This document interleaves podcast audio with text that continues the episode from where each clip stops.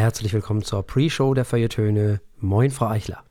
Moin, Herr Martinsen. So, Können wir uns das vorstellen? Wir hören uns. Es ist wir ein Wahnsinn. hören uns. es ist ein Wahnsinn, wirklich. Hätten Sie gedacht, vor 40 Jahren, Wahnsinn. Alter Scheibenwischer-Gag. Versteht keiner mehr außerhalb meines Alters. Egal.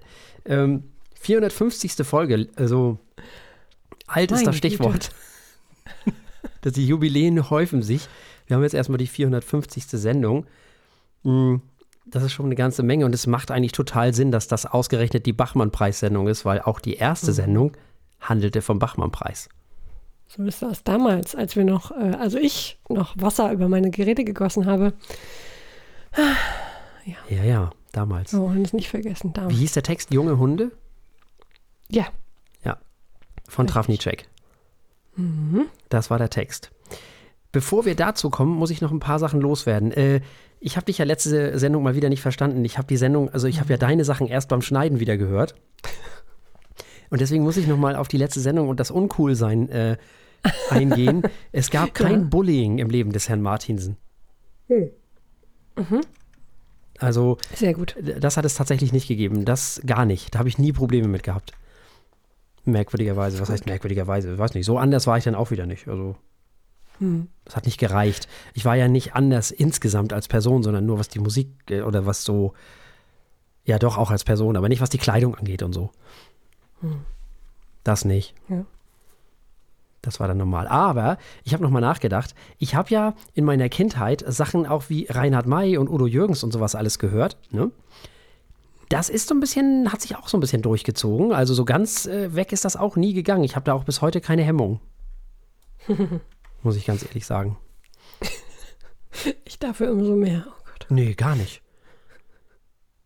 Ich finde, ähm, dass äh, äh, alle ganz zauberhafte Lieder geschrieben haben. Ganz rührende Lieder. Gerade äh, Reinhard May hat auf dem letzten Album ein wundervolles Lied äh, geschrieben, was ich ganz toll finde. Irgendwas mit Wie viel Sommer haben wir wohl noch oder so irgendwie.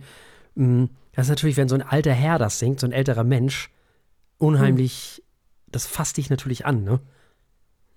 So. Ja, klar.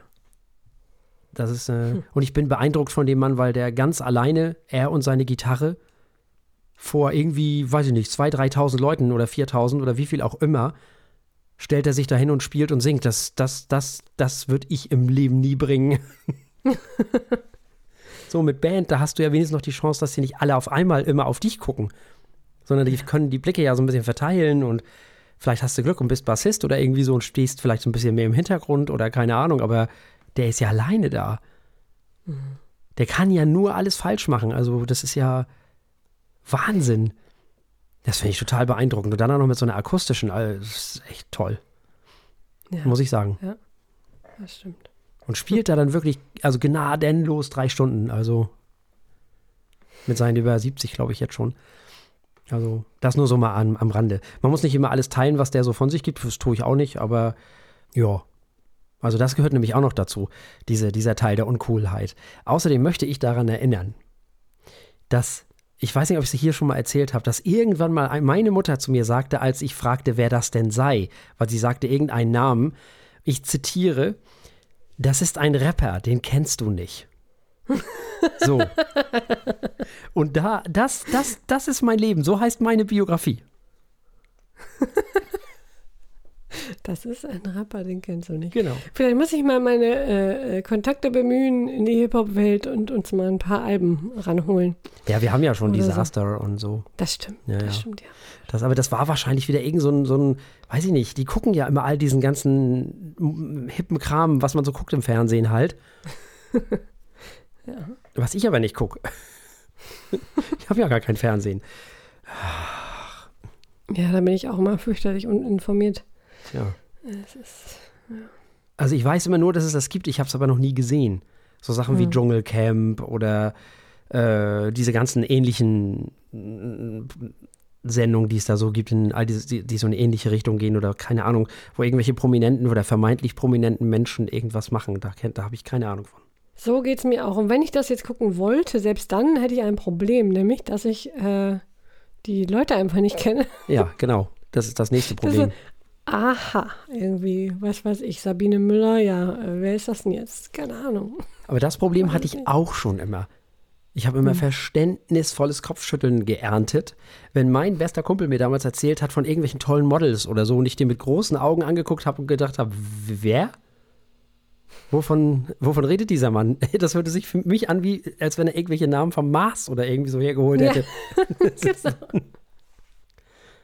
Also ich war immer schon irgendwie, ich weiß nicht, ich sage ja, uncool halt. Es wird aber auch immer schwerer, alle zu kennen, ist mein Eindruck. Also irgendwelche Instagram-Influencer, ja, nee, keine Ahnung. Immer älter halt entweder. Ja, gut, das kommt auch dazu. Nicht? Das muss man auch mal ehrlich sagen. Ja, aber dafür kennen wir Insa Wilke und Maradelius und Wea Kaiser und sowas alles nämlich. Die kennen wir nämlich. Und das sind ja die wahren Stars, da machen wir uns mal nichts vor. Ja, das werden wir heute noch erfahren. Ne? Sehr wahr. Genau. Ja, das wollte ich nur noch mal äh, äh, erwähnt haben, das Ganze.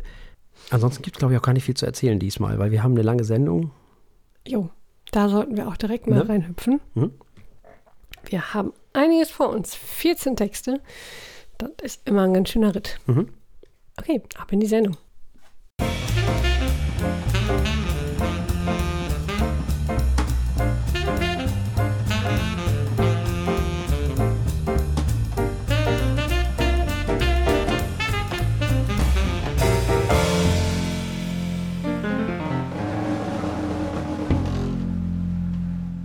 Herzlich willkommen bei den Feuilletönen, der Podcast mit wöchentlichem Wohlsein, der den Ohren gut schmeckt.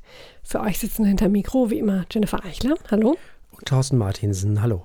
Als jedes Jahr hört ihr von uns eine Besprechung sämtlicher Texte und Autoren des Bachmann-Preises. Und auch heute wird es eine lange Sendung, deswegen hört ihr uns nur im Internet. Und das kann nur spannend werden für alle von euch, die uns zum ersten Mal dabei hören. Schaut einfach mal nach, googelt mal nach und äh, lest die Texte auch gerne nach, die wir hier besprechen. Das lohnt sich, denn beim Bachmann-Preis bei den äh, Tagen der deutschsprachigen Literatur gibt es immer irgendwas Tolles, Neues zu entdecken. Und ich hoffe mal, dass wir wie jedes Jahr eine ganz hervorragende Sendung abliefern. Ja. Ich äh, möchte mich zunächst einmal bei den ganzen Twitter-Menschen bedanken, die wie jedes Jahr unglaublich zauberhaft waren und den äh, Bachmann-Preis beziehungsweise die Tage der deutschen Literatur so schön begleitet haben, wie sie das sonst auch in den Jahren immer davor gemacht haben. Das war auch in diesem Jahr wieder so. Das war ganz großartig. Und ich bin sehr stolz auf uns alle, sowohl auf die Jury als auch auf die ModeratorInnen, als auch auf Twitter. Nicht einer, jedenfalls nicht, dass ich es mitbekommen hätte, und nicht eine hat jemals in diesem Jahr gesagt Thomas Bernhard. Ach. So. Ich übrigens auch nicht. Ich bin auch ein bisschen stolz auf mich. also, das, das ist doch schon mal sehr schön. Es hat sich ja ein bisschen geändert, ne? Also ähm, insofern, als dass die Jury wohl jetzt, oder die sitzen im Studio und die AutorInnen sitzen im Garten draußen und haben ihre Texte vorgelesen. Das ist das eine, was sich geändert hat. Und auch die Preisvergabe hat sich geändert. Insofern, dass die Jury schon am Abend davor abgestimmt hat und zwar äh, haben sie Punkte vergeben. Normalerweise war es ja so, dass es irgendwie so nach Mehrheiten ging und man konnte sehen, wer wie abgestimmt hat und konnte dann auch noch die Begründung dafür hören und so. Da waren auch nicht alle von angetan. Also ich bin mir noch nicht so sicher, was ich davon halten soll, wenn ich ganz ehrlich bin. Auf der einen Seite geht es dadurch schneller, auf der anderen Seite kann man natürlich jetzt auch die Dramaturgie so ein bisschen anders gestalten, so dass der Bachmann-Preis dann zum Schluss kommt und so. Hm, schwierig, ich weiß nicht keine Ahnung, ich fand das andere auch nicht uncool, weil das ein bisschen transparenter war. Texte waren auch irgendwie sehr anders, fand ich. Die. Ja, oder? Mhm. Ich wollte nochmal die, Moderator, die ModeratorInnen ähm, lobend erwähnen. Cecile Shortmann war das nämlich zum einen. Ah. Die hat die Gespräche im Garten geführt äh, des ORF in Klagenfurt. Und natürlich, wie sollte es anders sein, Christian Ankovic, der das auch schon seit Jahren macht und der macht das großartig und toll, lebt mittlerweile in Berlin, kommt aber natürlich aus Österreich, hat deswegen auch diesen wunderbaren Akzent, wie den alle Österreicher so haben und diese wunderbare Sprache, den auch alle ÖsterreicherInnen haben. Ähm, die beiden haben durch das Programm geführt und haben das ganz großartig gemacht. Soll an dieser Stelle nicht unerwähnt bleiben. Ja, wir müssen erstmal über die Jury sprechen. Die Jury ist ja so geblieben wie in den letzten Jahren, deswegen also hat sich nichts geändert. Ist dir jemand besonders positiv aufgefallen, negativ aufgefallen? Von der Jury? Nee. Mhm. Nee, nee. Da hat sich ja. Ich muss sagen, da war ich dieses Jahr relativ zufrieden. Mhm. Mir fiel Brigitte Schwens-Harand sehr positiv auf, muss ich ehrlich sagen. Die mhm. hat mir dieses Mal ganz besonders gut gefallen, weil sie so, so viel Textarbeit geleistet hat zusammen mit Insa Wilke. Das war mhm. sehr großartig, weil das muss ja so in der Jury muss es ja irgendwie alles geben, ne? Das muss ja irgendwie ausgewogen sein. Wenn jetzt jede oder alle nur noch Textarbeit machen würden, da wäre es auch ein bisschen arg. Aber das hat mir sehr gut gefallen und mir hat auch ihre, ja, ihre Herangehensweise sehr, sehr imponiert. Sie hat versucht, das Ganze so sachlich und unemotional wie möglich zu sehen. Sie hat das wirklich, sie hat wirklich hart an den Texten gearbeitet. Das hat mir sehr gut gefallen. Ja. Also über die Jury ähm, brauchen wir nicht weiter äh, viele Worte zu verlieren. Wir haben Insa Wilke, das ist die Vorsitzende. Wir haben immer noch Mara, Mara Delius. Wir haben Wea Kaiser. Wir haben Klaus Kastberger. Wir haben die schon erwähnte Brigitte Schwens-Harand. Und wir haben Philipp Tingler und Michael Widerstein. Und ich glaube, der neueste, der, der jüngste, der dabei ist, ist sogar Tingler, ne? Mm, nee, er ist auch schon zum dritten Mal Ach, dabei. Das dritte Mal dabei, stimmt. Nee, dann ist Wea ah. Kaiser, die, die mit Maradelius zusammen das zweite Mal dabei. Ja, stimmt, genau. Die beiden sind am neuesten, aber fühlt sich gar nicht mehr neu an. Nee, gar nicht. ja. Fühlt sich an, als wenn die schon ganz lange dabei wären. Ja, also ähm, über die äh, über die Jury äh, kann ich diesmal auch nicht viel. Äh, es gibt auch niemanden, der mich wirklich richtig aufgeregt hat oder mhm. so. Ab und zu mal habe ich mich ein bisschen. gefährlich, dass wir keine äh, Delinquenten mehr haben. ja, ich habe mich ab und zu mal natürlich dabei erwischt, wie ich mich so ein bisschen die Augen rollen musste, wenn Philipp Tingler wieder all, einer seiner alle Anfälle bekommen hat. aber ja, gut. Also, aber ich finde mittlerweile, er gehört auch dazu. Und es ist mhm. auf jeden Fall besser, wenn die zusammen in einem Raum sitzen und ähm, wenn das Publikum da ist. Das nimmt eine Menge raus und eine Menge Konfliktpotenzial raus, finde ich. Das ist schon gut. Mhm. War wirklich, haben die wirklich toll und großartig gemacht und haben die Texte auch wirklich fair beurteilt, muss man ganz ehrlich sagen. Und haben, alle haben so ihren Standpunkt reingebracht. Und das war, das war schön. Das war richtig gut. Ja. Gut. Wollen wir dann beginnen? Sehr gern. Soll ich mal einsteigen mit ja, Hannes Stein? Ein. Mhm. Unser erster Text, Hannes Stein, die Königliche Republik. Hannes Stein kommt aus München, aufgewachsen in Salzburg und hat längere Zeit in Schottland und Israel gelebt. Das äh, kann auch nicht schaden. Er hat in Hamburg Anglistik und Philosophie studiert und er lebt mittlerweile seit 2007 in New York. Das hat mit Sicherheit auch diese Kurzgeschichte Die Königliche Republik geprägt. Darin geht es um äh, den emeritierten Professor Joe Sparks, der mhm. als schwarzer Wissenschaftler in New York, naja, sagen wir mal, es geht ein bisschen auch um Verschwörungen am Ende, aber. Mhm. Ja. Ja, auch. sehr coole Idee. Mhm. Hm? Ja, ähm, stimmt. Äh, ich kann nur die, die, die ZuhörerInnen anregen, äh, sich wirklich auch die Texte dazu durchzulesen. Die sind ja alle verlinkt mhm. äh, in unseren Show Notes. Ich war ein bisschen unglücklich darüber, also das, über das Konstrukt muss ich ganz. Also zum einen kam mir das Ganze vom Schreibstil manchmal ein bisschen eher journalistisch vor als literarisch, mhm. also ein bisschen Essay-ish. so, das ist das eine. Ich habe manchmal das Gefühl gehabt, dass der Text ein bisschen viel Dinge auf einmal wollte, ähm, obwohl er eigentlich das Richtige wollte. So ist es ja nicht. Und dann am Ende so ein bisschen an sich selber gescheitert ist. Es geht ja darum, dass es hier so ein bisschen um den Diskurs der Identitäten geht. Deswegen ist ja auch dieser jüdische Mensch ein Schwarzer in diesem Text so, oder eben sieht sich als Schwarzer. Und da sind wir auch schon beim ersten Problem, dass das äh, Lyri nicht das lyrische Ich, das, ähm, äh, der innere Monolog, also der, das Ich an sich erzählt sich die ganze Zeit selber, was es ist. Mhm. Und das muss es auch machen, weil sonst würden wir gar nicht mehr der Geschichte folgen können. Und das finde ich ein bisschen schwierig, muss ich ganz ehrlich sagen, wenn die Figur die ganze Zeit sich selbst erzählt, was sie ist. Also ich sage mir ja nicht die ganze Zeit, was ich bin und wie ich aussehe. Und das ist ja, das geht aber hier nicht anders. Weil sonst kommst du mit der Geschichte nicht mehr mit. Also das heißt, es entsteht so eine Art Mitteilungsbedürfnis der Figur an sich selbst, was ich ein bisschen schwierig finde. Ähm, ja, genau. Und es ist halt dieser, dieser, dieser, dieser weiße Jude, der in die, die Rolle des, des Schwarzen äh, schlüpft, was an sich eine tolle Idee ist. Das Ding ist nur, dass diese unfassbar tolle Idee literarisch, ich weiß nicht, wie man das hätte anders lösen sollen. Ich habe keine Ahnung, aber so, so, so ist das ein bisschen schwierig, weil die durch diese Art von Redundanz ist, die nicht anders geht, weil das Konstrukt so ist, wie es ist, weil es eben so geschrieben hat. Also ich muss sagen, es war, äh, die Geschichte war eine meiner Favoriten. Ach. Das liegt aber auch daran, dass ich unzuverlässige Erzähler total toll finde. Hm. Vor allem welche, die man am Anfang nicht mitbekommt. Ähm, man merkt, oder ich zumindest, Aber- vielleicht war ich dazu unaufmerksam, ich merkte erst sehr spät, dass es sich um einen sehr unzuverlässigen Erzähler handelt. Aber Und, wo ist der denn ähm, unzuverlässig? Ähm, insofern, als das am Anfang dachte ich, okay, da ist jetzt ein schwarzer Wissenschaftler in Hm. New York und der hat aus irgendwelchen Gründen eine, einen totalen Fetisch für die polnisch-litauische Union, Hm. äh, über die er jetzt irgendwelche Geschichten erzählt. Äh, da musste ich natürlich zwischendurch auf Wikipedia anschmeißen und dachte mir, ah cool, äh, da lernt man noch richtig was. Und dann wurde klar, okay, hier, irgendwas stimmt hier nicht. und so langsam löst es sich auf und, ähm, oder was heißt es löst sich auf, aber die, die Realität äh, wird ein bisschen brüchig, sagen wir es mal so. Und äh, man beginnt zu verstehen, dass ähm, der Ich-Erzähler vielleicht nicht so ganz auf, in der gleichen Realität lebt, wie man es ähm, vermuten würde.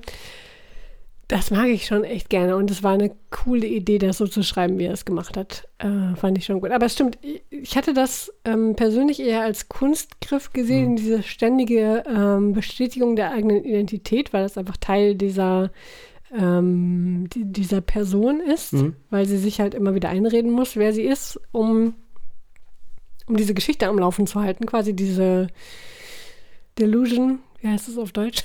da bin ich selbst schon im Amerikanischen gefangen. Ja. Also diese, äh, ne? diese, diese Fehlinterpretation dessen, was man um sich herum erlebt. Ja, sehr spannend. Und es gibt, was ich kürzlich erst gelernt habe, es gibt tatsächlich eine sehr häufig zu erlebende, ich will fast sagen, Krankheit alternder Professoren, die plötzlich, weil sie halt gewohnt sind, immer die Schlausten im Raum zu sein und äh, Dinge durchzusetzen, die andere für Wahnsinn halten, ähm, äh, die, die in der äh, in der Rente sozusagen irgendwelche völlig wahnsinnigen Ideen und Verschwörungen ähm, unterliegen. Ähm, Von Hm. daher sage ich das hier als ein Beispiel einer schönen Erzählung genau dieser Entwicklung eines äh, emeritierten Professors, der irgendwie völlig wahnsinnig wird. Hm. Ja, also insofern. Und es war schön erzählt. Ich fand es ganz unterhaltsam auch. Mal so ein ganz anderes Thema. Diese polnisch-litauische Union zum Beispiel, äh, da lernt man jetzt im Geschichtsunterricht nicht unbedingt was drüber, was ich schade finde, Hm. weil es natürlich jetzt von Deutschland aus gesehen auch ziemlich nah ist, eigentlich, sollte Hm. man. Spannender Teil. Also, nö, fand ich gut. Also du meinst, weil, weil der so durchgeknallt ist, sagt er sich selber immer wieder, wer er ist. Ähm, Genau, er redet sich das quasi immer wieder selbst Ah. ein, so war mein Eindruck. Hm. hm, okay. Ich hatte eher den Eindruck, das muss der machen, sonst, sonst verstehen wir gar nicht, wovon der redet. Oder sonst Hm. wissen wir gar nicht, was jetzt gerade wieder passiert. Ja, äh, was natürlich auch völlig, völlig stimmt, sonst, sonst könnte man Hm. es gar nicht einordnen. Das Hm. stimmt. Ja? Und dann wäre es auch weniger interessant, wenn man nicht wüsste, wer das hier erzählt. Hm. Auf jeden Fall. Ja, okay. Hm. Also, wie fanden wir das jetzt? Also, du fandst, du hast gesagt, das war einer deiner Favoriten, ne? Ja. Mhm. Ich fand es wirklich ziemlich cool. Das ist eine ganz, ganz äh, persönliche äh, Priorität. Ich mag es und ich finde es schade, dass nicht mehr Leute so schreiben. Mhm. Ähm, ich, ich weiß nicht, ich bin immer gleich angetan, wenn jemand es schafft, im Verlauf einer Geschichte langsam aufzudecken, dass der Erzähler vielleicht nicht vollständig bei Sinnen ist. Hm? Finde ich sehr spannend. Sprich, es ist auf deiner Shortlist. Ja. Äh, auf meiner nicht. Ob es der nächste Text ist, werden wir sehen. Wir reden jetzt über Eva Sichelschmidt und wir reden über der Körper meiner Großmutter und der Text ist eigentlich Programm. Sie selber, Eva Sichelschmidt, arbeitete als Kostümbildnerin für Film und Oper in Berlin und eröffnete anschließend ein Maßatelier für Abendmode und dann das Geschäft Whiskey and Cigars. Sehr, sehr sympathisch. Sehr sympathisch. ja. Ähm, erste Prosatexte erschienen in den 90er Jahren des 20. Jahrhunderts in verschiedenen Anthologien. 2009 zog sie schließlich nach Rom und begann ein Leben als Schriftstellerin.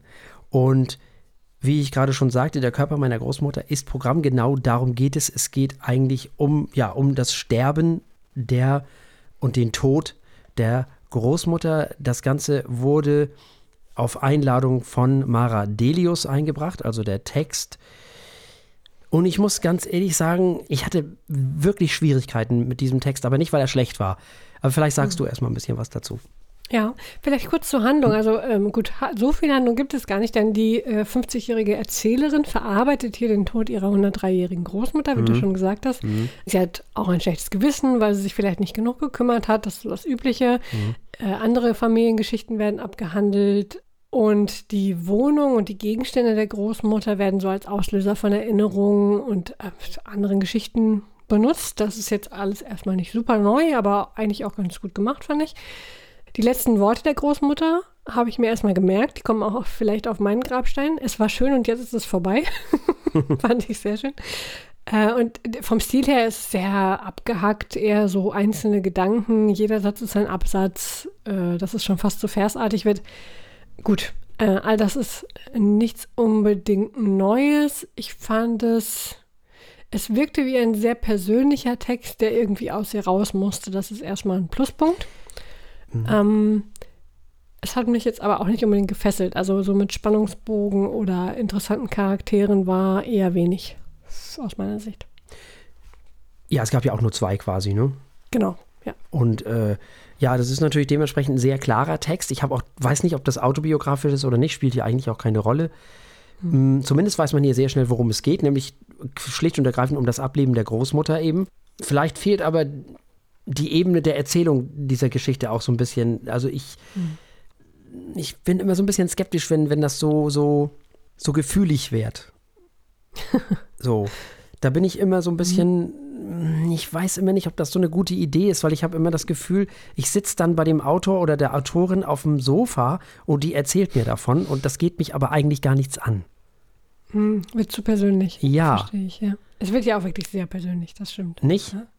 Eben ich habe so ein bisschen das Gefühl gehabt, dass die Autorin von ihrem eigenen Text ergriffen ist. Und zwar insofern, mhm. also dass dieser Text geschrieben werden musste. Also ich sehe durchaus Dringlichkeit in diesem Text. Ohne Frage. Mhm. Ich bin mir nur nicht sicher, ob der Text nicht zu persönlich ist, um ihn beim Bachmann-Preis vorlesen zu müssen aber das ist, ist nur mein, mein Gefühl. Ich will, ich will da gar keine Kategorie aufmachen, welche Texte da nun hin sollen oder nicht oder irgend so ein Quatsch. Aber ich fand es ein bisschen, man muss auch vielleicht dazu sagen, dass es für mich auch ein bisschen äh, schwierig ist, weil ich natürlich sofort versucht habe, eine Distanz dazu zu finden. Hm. Mhm.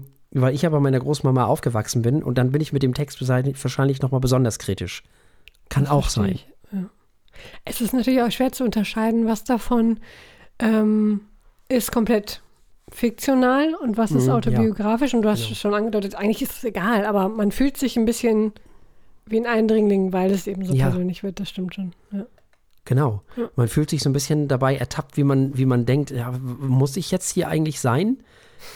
Also kann sie das nicht lieber ihrer besten Freundin oder ihrem besten Freund erzählen? Mhm. So? Ja, gleichzeitig bildet das natürlich auch etwas ab, was passiert, hm. wenn jemand aus der Familie stirbt. Ne? Plötzlich Klar. erfährt man Dinge, die man gar nicht wissen wollte, hm. die vielleicht super persönlich sind. Äh, und das hat auch mit dem Körper, mit der Wohnung, mit den Gegenständen zu tun, ähm, die übrig bleiben. Das ist vielleicht genau zum Thema passend, diesen Schreibstil zu wählen und so persönlich hm. zu werden. Und auch unangenehm persönlich zu werden. Also, ja, natürlich. Genau, das ist ja was passiert. Hm. Natürlich. Ja, mir fehlte vielleicht so ein bisschen eine nicht persönliche Handlung oder wie soll ich sagen, eine, mhm. also ähm, mir war das auf eine unangenehme Art zu klar. Ich kann das gar nicht beschreiben. Verstehe. Tja. Ja, äh, also äh, mein Favorit war es auch nicht. Äh, mhm. aber schlecht war definitiv auch nicht. Also, nee, schlecht war gar kein Text. Also hier, finde ich. Ja. Also Stimmt. das äh, kann man auch ganz. Ja, vielleicht einer. War nicht ganz so doll, finde ich. Aber äh, Also alle anderen, äh, nee, nee, also das überhaupt war das diesmal, ich fand, es gab diesmal keinen über, also so, so, so einen Text, der sich von allen anderen abgehoben hat. Ich fand die mhm. alle insgesamt überhaupt sehr, das Niveau war sehr hoch. Es stach aber nichts raus, so großartig. Also das, äh, bis auf den Gewinner des Bachmann-Preises, vielleicht das, äh, die Gewinnerin des Bachmann-Preises. Aber ansonsten ähm, fand ich, dass es nicht wirklich so einen mega Mörder-Aufreger gab auf der einen Seite und auf der anderen Seite so einen über den Dingen stehenden Text. Das gab es diesmal gar nicht. Es war sehr angenehm eigentlich. Na gut, dann gehen wir doch einfach weiter zum nächsten. Gehen wir zu Leon Engler und Liste der Dinge, die nicht so sind, wie sie sein sollten. Erstmal ein super Titel. Großartig. Sehr schön. Also Leon Engler, aufgewachsen auch in München, studierte Theaterwissenschaften in Wien und Paris, Psychologie in Köln und Kulturwissenschaft und Psychoanalyse in Berlin. Er war Lokaljournalist, Pommesverkäufer, Wildnisführer und Hotelier. Das finde ich auch schon mal sehr sympathisch. Möchte fast sagen, der typische Theaterwissenschaftler. Ähm, er liest auf Einladung von Philipp Tingler seine Geschichte, wie gesagt, sein Text heißt Liste der Dinge, die nicht so sind, wie sie sein sollten. Und es geht um einen Schauspielschüler oder Schauspieler, der im ICE nach Karlsruhe sitzt und äh, sich zurückerinnert an seinen Schauspiellehrer Hendrik. Er hat ein Shooting oder so, so ein Werbespot, äh, eine Werbespotaufnahme für Kaffeeautomaten, fährt dann wieder zurück, trifft seinen alten Schauspiellehrer auch noch. Und insgesamt würde ich mal sagen, geht es ja, um was geht es? Um, um Neid, darum rauszufinden, wer man eigentlich ist und wo man hin will und äh, es geht auch ganz viel um das Schauspieler sein irgendwie auf verschiedenen Ebenen. Hier geht es um eine klare Haltung. Es geht um Authentizität, hm. um subjektive Wahrnehmung. Es ist ein sehr philosophischer Text, finde ich. Im Prinzip ist das so ein bisschen so Nietzsche, ne? Also werde, was du bist. Ich glaube, das steht in dem Text auch ja, irgendwo drin. Steht auch drin. Ne? Ja.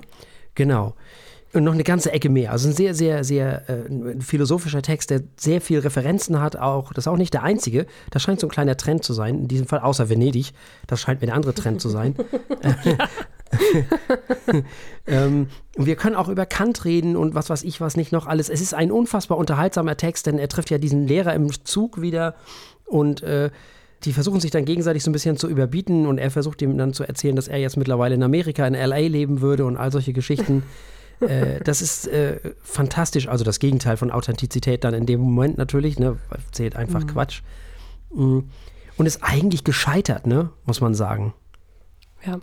Der Schauspieler. Ja, der ist, ist ja definitiv nicht äh, froh damit, wo seine mhm. Karriere mhm. gerade sich befindet. Genau. Oder er selbst auch sich befindet. Mhm. Eben.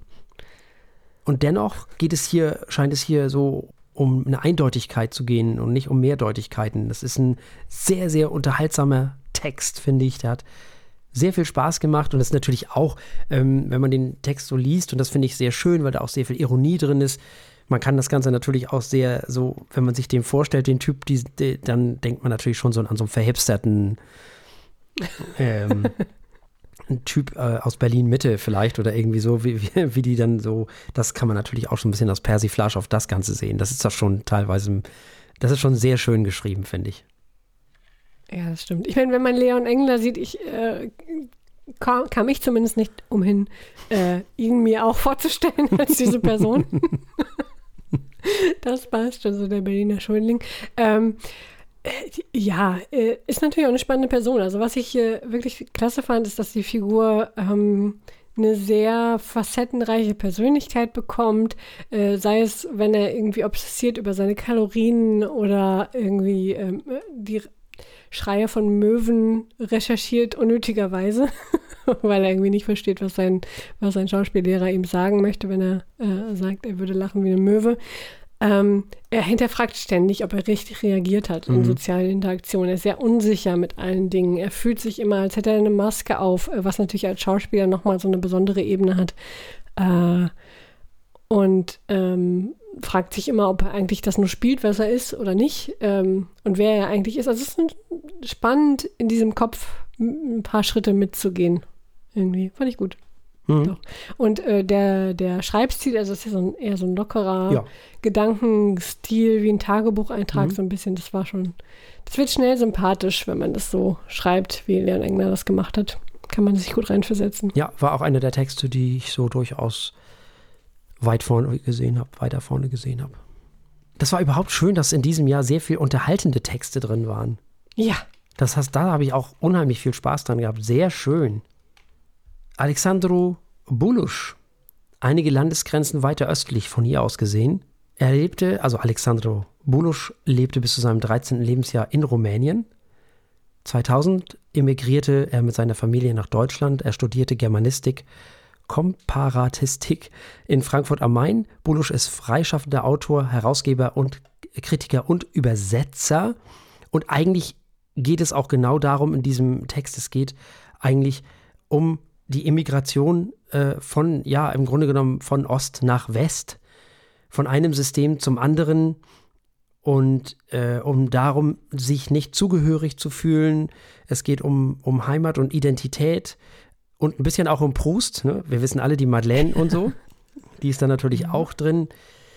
Und es geht um sehr viel Geometrie. Wir haben jetzt hier mit ganz viel geometrischen Formen zu tun, hauptsächlich mit Kreisen und die überlappen sich natürlich teilweise auch. Das ist dann wieder dieses Dazugehörige und diese Überschneidung und dieses, was gleich ist, was nicht gleich ist. Witzigerweise war er ja weder in dem einen noch in dem anderen, oder war er weder in dem einen noch ist er in dem anderen System irgendwie richtig glücklich geworden oder war dort jemals richtig glücklich. Also es ist sehr zerrissen, das Ganze, die Geschichte, die hier erzählt wird. Und ich habe gelernt, das ist mir gar nicht aufgefallen während des Lesens, aber dafür haben wir ja Insa Wilke, das Ganze nutzt den Konjunktiv 2. Und das muss man auch erstmal können. Und da hat sie recht. Ha, ja, das ist mir tatsächlich auch nicht aufgefallen. Sehr schön. Mhm. Ja, das macht die, die, also er hat ein bisschen gehobene Wortwahl, lass es mich mhm. so ausdrücken, mhm. obwohl es eigentlich ein insgesamt eher lockerer Erzählstil ist, aber natürlich mit dieser Wahl des Tempos wird es nochmal ein bisschen gehobener, gestochener. Ähm, hm. Sehr schön. Ich fand, es klang auch ein wenig nach jemandem, der vielleicht auch gewollt halt ähm, in diesem Fall für den Ich-Erzähler, äh, für den, nee, ist er noch nicht mein Ich-Erzähler, ist ein Erzähler in der dritten Person, mhm. aber klang ein wenig gewollt wie jemand, der nicht Muttersprachler ist, aber trotzdem ein sehr hohes Sprachniveau hat.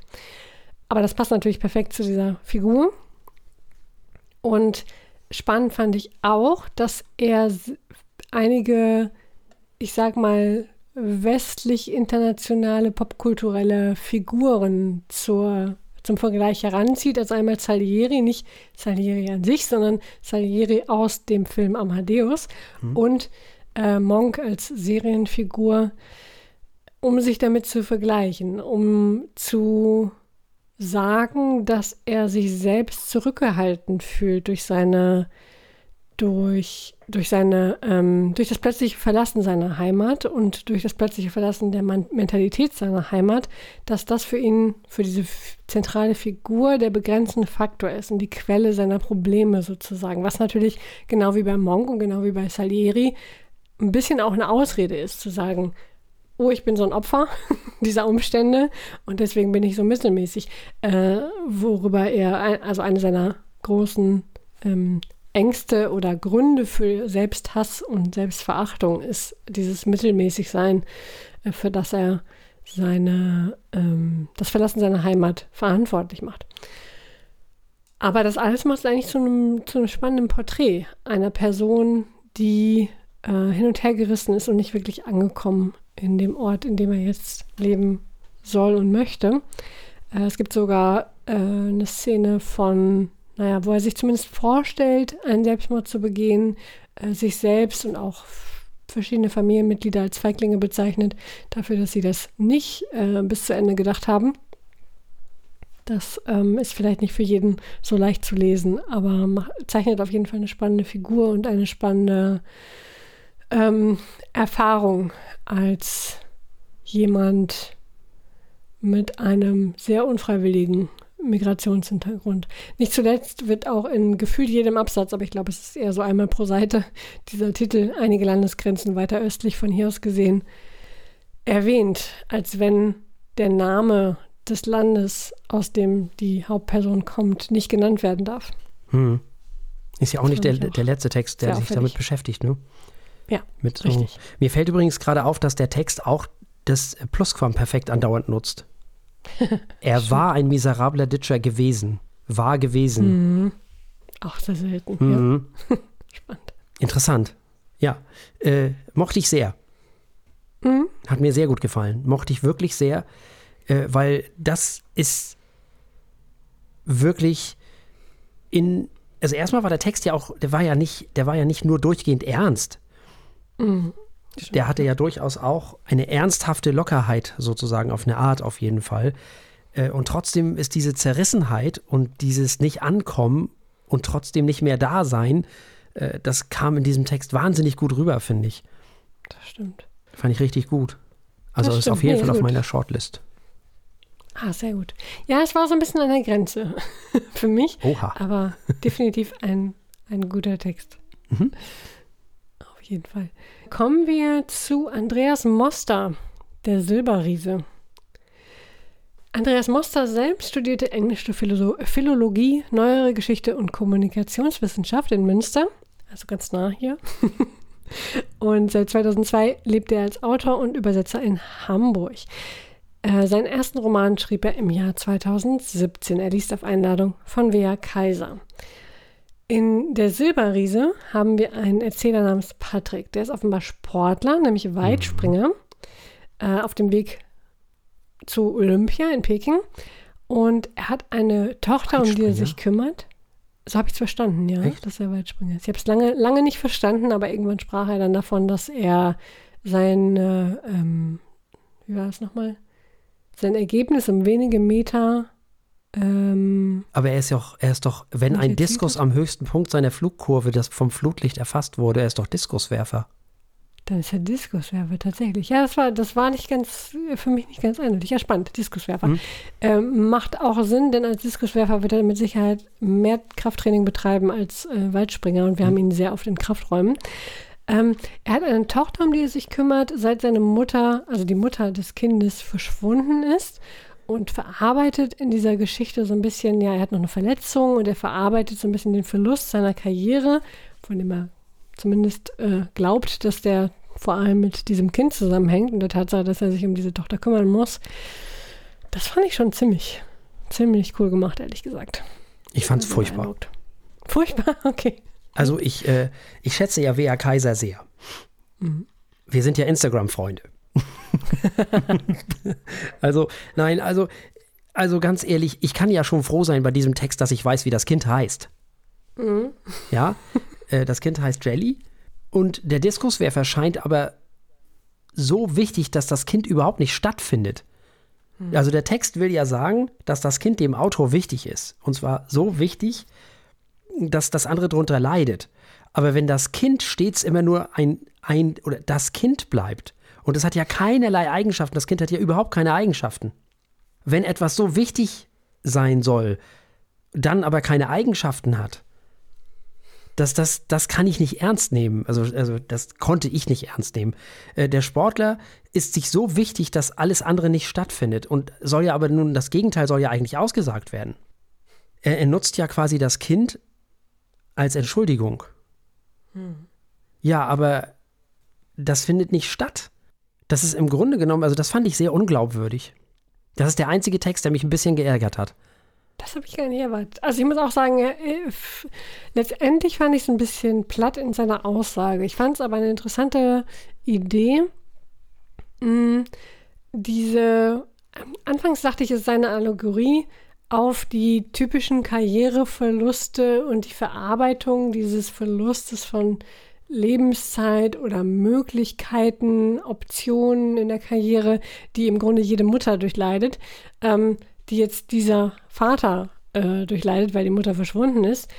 Äh, letztendlich kommt dabei raus, dass der unser Erzähler Patrick äh, das eigentlich nur angenommen hat, was es eigentlich auch, also was ich eigentlich auch interessant finde, das zu beleuchten, wie er durchmacht. Und dafür ist es dann auch in Ordnung, wenn das Kind überhaupt keine Eigenschaften hat, weil das Kind im Grunde nur so ein Katalysator ist für seine Ängste und für seine ähm, Minderwertigkeitskomplexe, möchte ich schon fast sagen, weil er ja letztendlich gar nicht so schlecht ist. Selbst verletzt ähm, hätte er noch Leistungen bringen können, die ihn äh, bei Olympia hätten irgendwas erreichen lassen können. Aber er hat das komplett abgeschrieben, weil ähm, das Kind für ihn so eine Belastung dargestellt hat, dass er überhaupt nicht mehr gesehen hat, dass er trotzdem gut genug wäre. So habe ich das Ganze gelesen. Ähm, letztendlich, so wie das geschrieben war und so wie auch das vor allem das Ende geschrieben war, war es mir dann ein wenig zu direkt, ein wenig zu fast schon path na, pathetisch ist nicht das richtige Wort, aber nee, zumindest ein bisschen nee, zu platt. Nee, nee, ähm, pathetisch. Nee, nee, aber zumindest ein bisschen zu platt, zu direkt äh, dafür, wie tiefgreifend psychologisch es zwischendurch werden wollte. Aber es, wo, oh, pff, tiefgehend psychologisch? er kommt halt, ja, er kommt zwischen, er kommt gar nicht mit seiner, mit dieser eigenen Hilflosigkeit und mit der Nutzlosigkeit klar. Er kommt nicht damit klar. Oder er macht alle anderen für sein eigenes Scheitern, was ja eigentlich gar nicht stattfindet, sondern dieses wahrgenommene Scheitern verantwortlich. Was ja, traurig das, ist, was, Mhm. ja, hm. das ist auch vielleicht so ein Thema. Wir haben mehrere Texte, wo irgendwie äh, äh, Männer nicht so ganz klarkommen mit ihrer eigenen Schwäche. ja, Aber das ist, das ist ja auch Ja. okay. Das ist auch Mhm. gut, äh, dass das thematisiert wird. Ich verstehe nur nicht, Mhm. wenn man ein Kind als Vehikel nimmt, Mhm. Dann muss man das mit irgendwelchen Eigenschaften belegen. Sonst ist das nicht Mhm. glaubwürdig für mich. gut, das ist, wie, wie alt ist das Kind die meiste Zeit? Sechs Monate oder so? So viel gibt es da vielleicht auch einfach Ja, gut, aber ich will, um Gottes Willen, ich will hier nichts aus der Perspektive des Kindes hören oder so, ne? Da, das, das, also, aber äh, es ist nur immer das Kind halt am Ende des Tages. Und dann hat man halt überhaupt keinen Mhm. Bezug zu irgendwas, aber das Kind ist ja quasi an allem schuld. Mhm. Das ist ein bisschen so eine leere Hülse geblieben, die ganze Zeit. Das stimmt. Ja, aus, aus meiner Sicht war genau das der, der Punkt. Okay. Also er sieht das Kind ja auch nicht als Mhm. Person erstmal, sondern nur als Hindernis. Hm. Dann wäre es auch ein bisschen komisch, wenn das jetzt äh, aus seiner Sicht schon so viele Eigenschaften und, und Dreidimensionalität hätte. Dann äh, Hm. er sieht es ja erstmal nur als, als Stolperstein für Mhm. seine Karriere. Das war mein Eindruck. Hinterher Mhm. wendet sich das natürlich, aber ja. Da hätte man an dem Punkt, wo es sich wendet, hätte man natürlich ihm auch ein bisschen mehr Tiefe geben können. Das stimmt. Ja, nicht mein Favorit, aber Nee. fand ich jetzt äh, ebenfalls nicht schlecht. Okay. Ich fand es auch nicht schlecht, aber ich fand es Mhm. nicht besonders, also herausragend, wollen wir so sagen. Nein, ich fand es nicht besonders gut, wollen wir so. Mhm. Anna Marwan, Wechselkröte. Anna Marwan studierte vergleichende Literaturwissenschaft in Ljubljana und Romanistik in Wien. Seit 2014 widmet sie sich ausschließlich dem Schreiben. Nach Gedichten und Kurzgeschichten ist 2019 ihr Debütroman Der Kreis des Weberknechts erschienen, gefolgt von Sabuljena. Ich hoffe, ich habe das richtig ausgesprochen jetzt. Ich glaube, der zweite Roman ist in slowenischer Sprache erschienen, wenn ich das richtig verstanden habe. Sie liest auf Einladung von Klaus Kastberger. Ja, es ist im Grunde genommen eine Frau, die sich aufs Land zurückgezogen hat und desozialisiert, die, ähm, die nur noch das tut, was unbedingt notwendig ist, um mit anderen Menschen zu interagieren und dabei quasi, wenn man so will, ein bisschen vereinsamt und sich ein imaginäres Kind schafft. So ungefähr in kurz ist das so ein bisschen die inhaltliche äh, Zusammenfassung. Und dann können wir ja mal gucken, was wir so aus diesem Text rausholen können. Also sie ist ja offensichtlich aufs Land gezogen, ne? Also Ja. in ein Haus. Auf jeden Fall abseits irgendwie. Mhm. Genau, in ein Haus, aber weiterhin zur Miete. Ähm, Ja, aber sie hat vorher in der Stadt gelebt. So. Sie hat vorher in Genau. der Stadt gelebt. Genau. Und ja, so ein paar Sachen. Ich fand das äh, schon auch eine recht repräsentative Geschichte für die Zeit der Pandemie und der, äh, der Kontaktbeschränkungen. So Sachen wie äh, sich nur für Besucher anziehen oder ich weiß nicht, äh, ungeduldig werden. Was hat sie noch? Ich fand, fand, ich hatte viele Punkte, wo ich mit ihr sympathisiert habe, mit dieser Figur. Also, ähm, dass sie irgendwie mit den Mücken kämpft oder Gelsen, wie es hier heißt. Ähm, dass sie äh, irgendwie ihre Gesichter verliert durch die Masken. Ähm, oder auch so Sachen wie, äh, gut, sie wird jetzt 40, aber irgendwie alles auf 40 bunt waschen und nichts mehr bügeln. Dann dachte ich, alles klar. Ich bin im Geiste wohl auch schon 40. Nein, sehr schön. Also ähm, auf jeden Fall eine sehr dreidimensionale, dreidimensionale Person äh, mit ihrer eigenen Geschichte und mit ihren eigenen äh, Abgründen, fand ich schön. Und sie findet eine Wechselkröte in ihrem Garten. Und dann imaginiert sie dieses Kind her und diese, im Grunde ein ganzes Leben mit ihrem Kind, was ein bisschen zynisch auch, finde ich, äh, insgesamt kommentiert wird. Ähm, und realisiert daran dieses ganze Ausmaß ihres Nichtlebens, ihres Rückzugs und ihres ängstlichen sich nicht der Welt öffnens. Ne? Sie, hat sich, sie hat sich rausgezogen irgendwie aus der Welt. Äh, sie begrüßt noch den Postboten und ihren Gärtner. Äh, das war schon irgendwie eine sehr coole Idee und ich glaube auch eine sehr persönliche Geschichte für sie. Ich bin noch nicht sicher, ob dieses Pool-Absaugen am Ende nicht auch eine Metapher für einen Schwangerschaftsabbruch oder einen Abbruch der imaginierten Schwangerschaft irgendwie sein Oh. sollte. Äh, ich fand, das klang danach. Das, das gibt dem nochmal irgendwie eine ganz andere Note. Mhm. Aber mh, ja, sehr cooler Text. Der, also, er hat so viele Bilder. Hm? Man kann ihn einfach so wörtlich lesen, aber ich finde, man kann auch eine Menge reininterpretieren und das gefällt mir eigentlich ganz gut. Mhm, mir auch. Weil im Grunde genommen ist da noch mehr drin. Äh, das stimmt natürlich, dass alles, was du da gerade gesagt hast, stimmt natürlich. Es ist ja auch ein Beispiel, was mit vielen von uns passiert, weil, oder passiert ist. Wir wurden ja im Grunde mehr oder weniger auf uns selbst zurückgeworfen in dieser Zeit Hm. und äh, waren mit uns allein und damit können halt einige besser und andere nicht so gut umgehen. Ähm, mit diesem imaginären Kind wird sie am Ende ja auch nicht wirklich glücklich, was ganz äh, spannend ist. Aber was auch ganz spannend ist, dass dieser Text die Idylle des Einfamilienhauses auf dem Land zerstört. Ja. Das ist, kommt mir ein bisschen, auch kam mir ein bisschen zu kurz. Das ist nämlich eigentlich auch eine ganz wichtige Essenz. Sie, sie geht ja aus der Stadt raus, auf, also aufs Land und vermeintlich wird dann dort alles gut oder wie auch immer und dann wird gar nichts gut. Und äh, man, man glorifiziert das ja immer alles so, das Land und ach, schön und toll und Natur und so. Und dann ist also eigentlich es nur langweilig da. So, ne? Für einige Leute vielleicht oder wie auch immer. Und es ist vielleicht gar nicht so toll, wie sich die Menschen in der Stadt das vorstellen. Genauso wie man denkt, wenn man in der Stadt lebt, in der großen Stadt, geht man auf jeden Fall ins Theater, gar nichts macht man. Nicht? ja, genau. Genau. Ähm, ich fand ganz interessant, dass äh, Philipp Tingler gesagt hat, Philipp Tingler las den Text als ein Ich, was nur in der Sichtbarkeit existiert. Und ich ja. äh, dachte so, vielleicht meint er damit, oder dass dieses Ich nur dann ist, wenn andere sich auf, oder wenn andere es ähm, sehen. Vielleicht hat er damit gemeint eher, das Ich definiert sich über die anderen. Vielleicht so irgendwie. Das fand ich einen ganz spannenden, klugen Ansatz. Das ist auch nochmal eine Perspektive oder ein, ein Teil dieses Textes, der, den man auch noch äh, erwähnen sollte. Also man, da kann man ganz viele verschiedene Perspektiven sehen und rein interpretieren und rauslesen. Großartig. Ja, das stimmt. Das passt natürlich super zusammen ne? mit ihrem ganz am Anfang erwähnten äh, Gewohnheit, Blusen zu kaufen Mhm. irgendwie und nur Blusen zu tragen, um am Fenster den Paketboten irgendwie äh, Mhm. zu begrüßen. Aber auch damit mit den vielen Masken, über die sie spricht, äh, mit denen sie nicht mehr klarkommt und ihre Gesichter, die sie nicht Mhm. mehr hat. Ja, stimmt. Spannender Gedanke. Hm? Ja, ein, einen Satz habe ich mir noch notiert, den fand ich sehr Hm? äh, poetisch oder, oder ähm, eindrucksvoll. Meine Freiheit muss ich von jetzt an innerhalb meiner Zelle denken. Hm?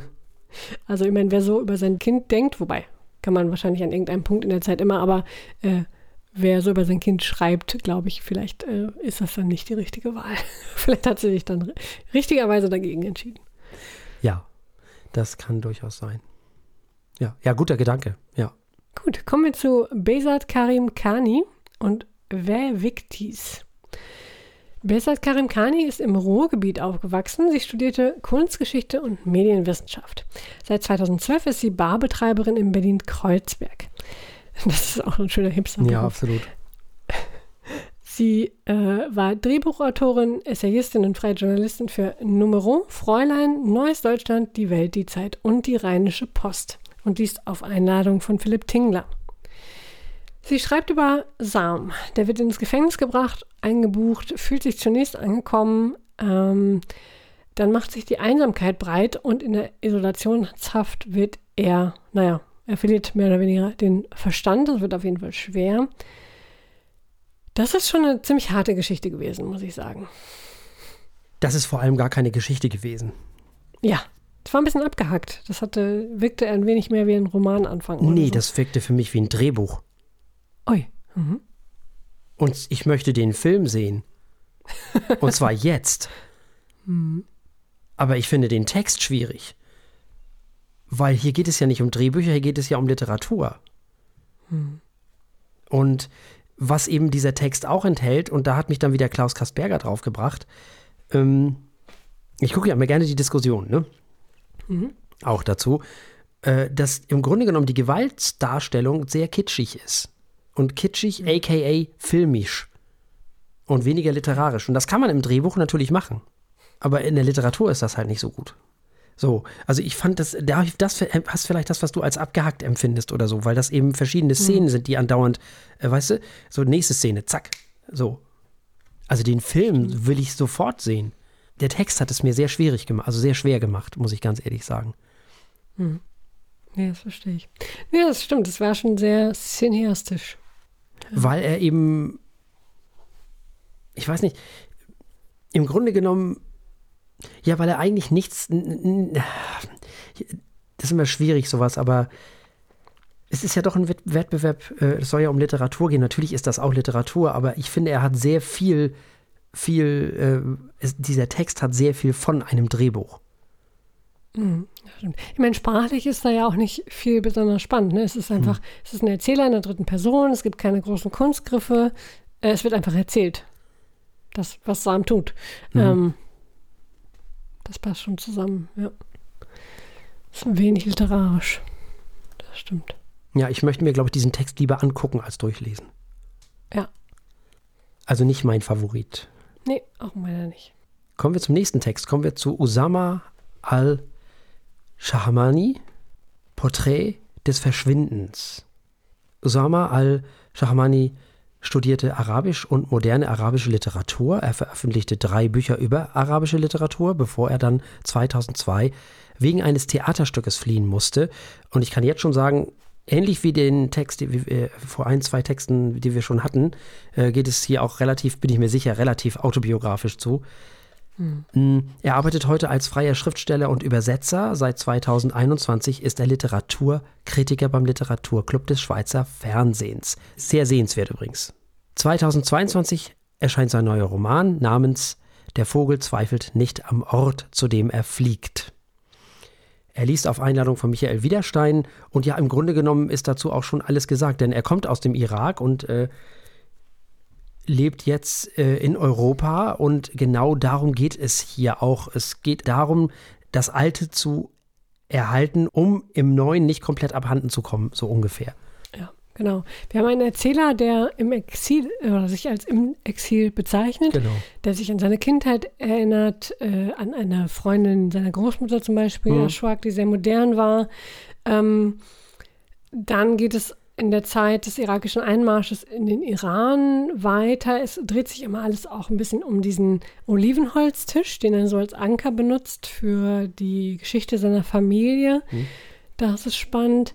Mm, und auch diese Geschichte fand ich endete etwas abrupt. Mhm. Da äh, irgendwie hätte ich da noch mehr erwartet. Das ähm, doch, aber äh, völlig richtig. Es erzählt die Geschichte von Menschen, die ihren Platz finden müssen zwischen einer alten, einer neuen Heimat und in einer Zeit großer Veränderungen. Ja, und mal unabhängig vom Inhalt, das hier ist eine Erzählung und kein Drehbuch. Ja. ja. Nicht? Mhm. Ähm, ja, es geht um, ja, du hast es ja schon gesagt, es geht darum, das, was weg ist, in das, was da ist, zu hieven. Also den Verlust so klein wie möglich zu halten, indem man das, was war, in das Ist mitnimmt. Und trotzdem geht es natürlich auch um Veränderung, denn bei allem Bewahren ist er natürlich nicht mehr der, der er mal war, als er noch, äh, ich sag jetzt einfach mal im Irak war oder wo auch immer er war, in dieser Geschichte wohlgemerkt. Er ist jetzt natürlich ein anderer. Und das ist vielleicht mit das Erzählerischste, was ich bis jetzt so, was von den Texten, die wir bis jetzt so besprochen haben, so gelesen habe. Ähm, die Perspektive des Kindes ist toll, das möchte ich deswegen erwähnen, weil ich normalerweise kein Freund davon bin, aber das ist hier richtig gut gelungen. Das stimmt, ja. Ja. Das funktioniert gut. Und das ist eine der größten Komplimente, dem ich, einen Autor, dem ich einem Autor machen kann, weil normalerweise schreckt mich sowas immer ab. Aber das hat er richtig gut gemacht. Der hat Kinder, die, diese kind, Perspektive des Kindes genau so geschrieben, wie Kinder eben sind. Und er hat dabei ihn nicht übertrieben und er hat auch keine ellenlange, ähm, diese Perspektive des Kindes auch nicht ellenlange die Länge gezogen. Das war alles genau richtig. Äh, hat, das war großartig. Dickes Lob. Da kann ich mich nur anschließen. Es ist nicht unbedingt auf meiner Shortlist gelandet, aber es ist ein toller Text. Ja, definitiv. Schließe ich mich an. Sehr gut. Kommen wir damit zu Barbara Seemann und Sand. Und die Trilogie von Venedig oder so ähnlich. genau, die startet hiermit. Barbara Seemann äh, studierte Geschichte. Sie arbeitete als Journalistin und gründete 2020 die feministisch-antifaschistische Literaturshow Der großartige Seemann Stadtlober Leseklub. Das war sehr origineller Name. Ähm, sie liest auf Einladung von Brigitte Schwens-Harrand. Es geht in diesem Text namens Sand, geht es um die Erzählerin und Josef, die reisen nach Venedig, anscheinend auch während der Pandemie. Äh, zwischendurch kommen immer mal wieder Masken vor. Ähm, und sie scheint krank zu sein, irgendwie eine Art von Tumor zu haben und erzählt eine Menge triviale Dinge aus dem Urlaub, durchsetzt von irgendwelchen äh, Rückblicken oder auch Arzterlebnissen. Man weiß nicht so richtig, sind das Erinnerungen oder was, was geht da vor sich. Die Beziehung scheint ein bisschen lieblos zu sein und ich habe nicht so ganz verstanden, was sie mir eigentlich sagen möchte. ich auch nicht. Und es war mir vollkommen egal. Ja, genau, es das war, war das mir Problem. vollkommen egal. Die Sprache ist so schön.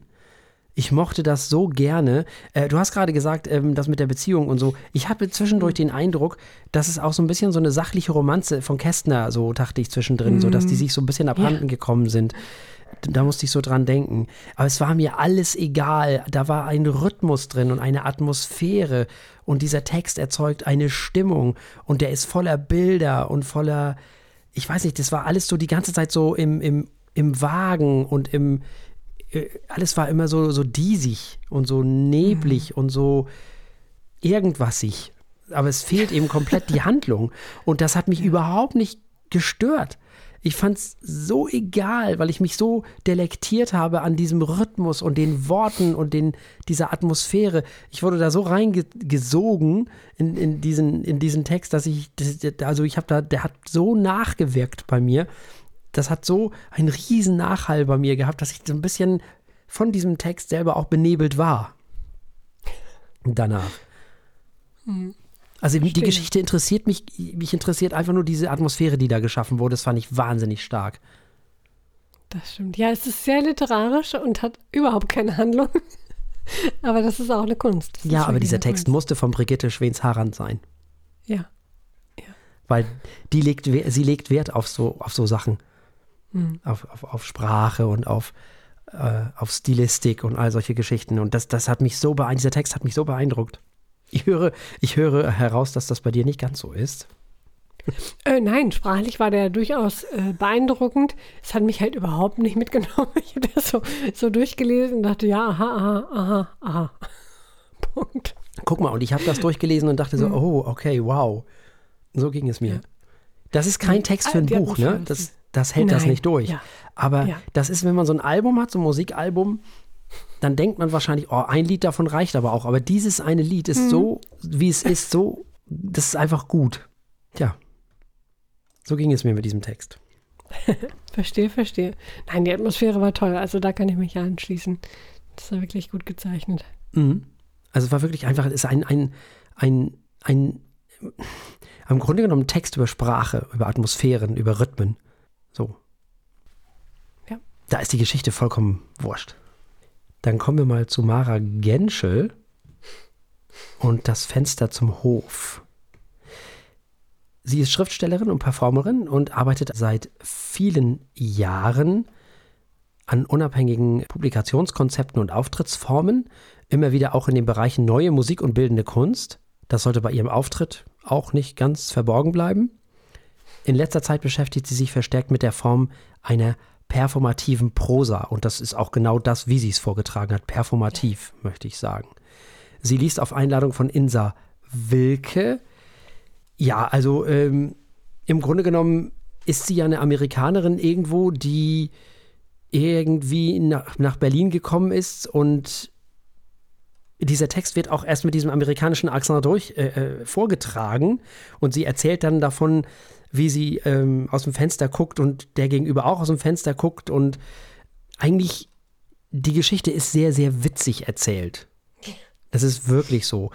Ähm, Und eigentlich ist es eine Frau, die von einer Schriftstellerin erzählt, von der Lyrikerin, unter anderem von der Lyrikerin Martha Gescheul oder Gesch Gescheul, das weiß man nicht so genau.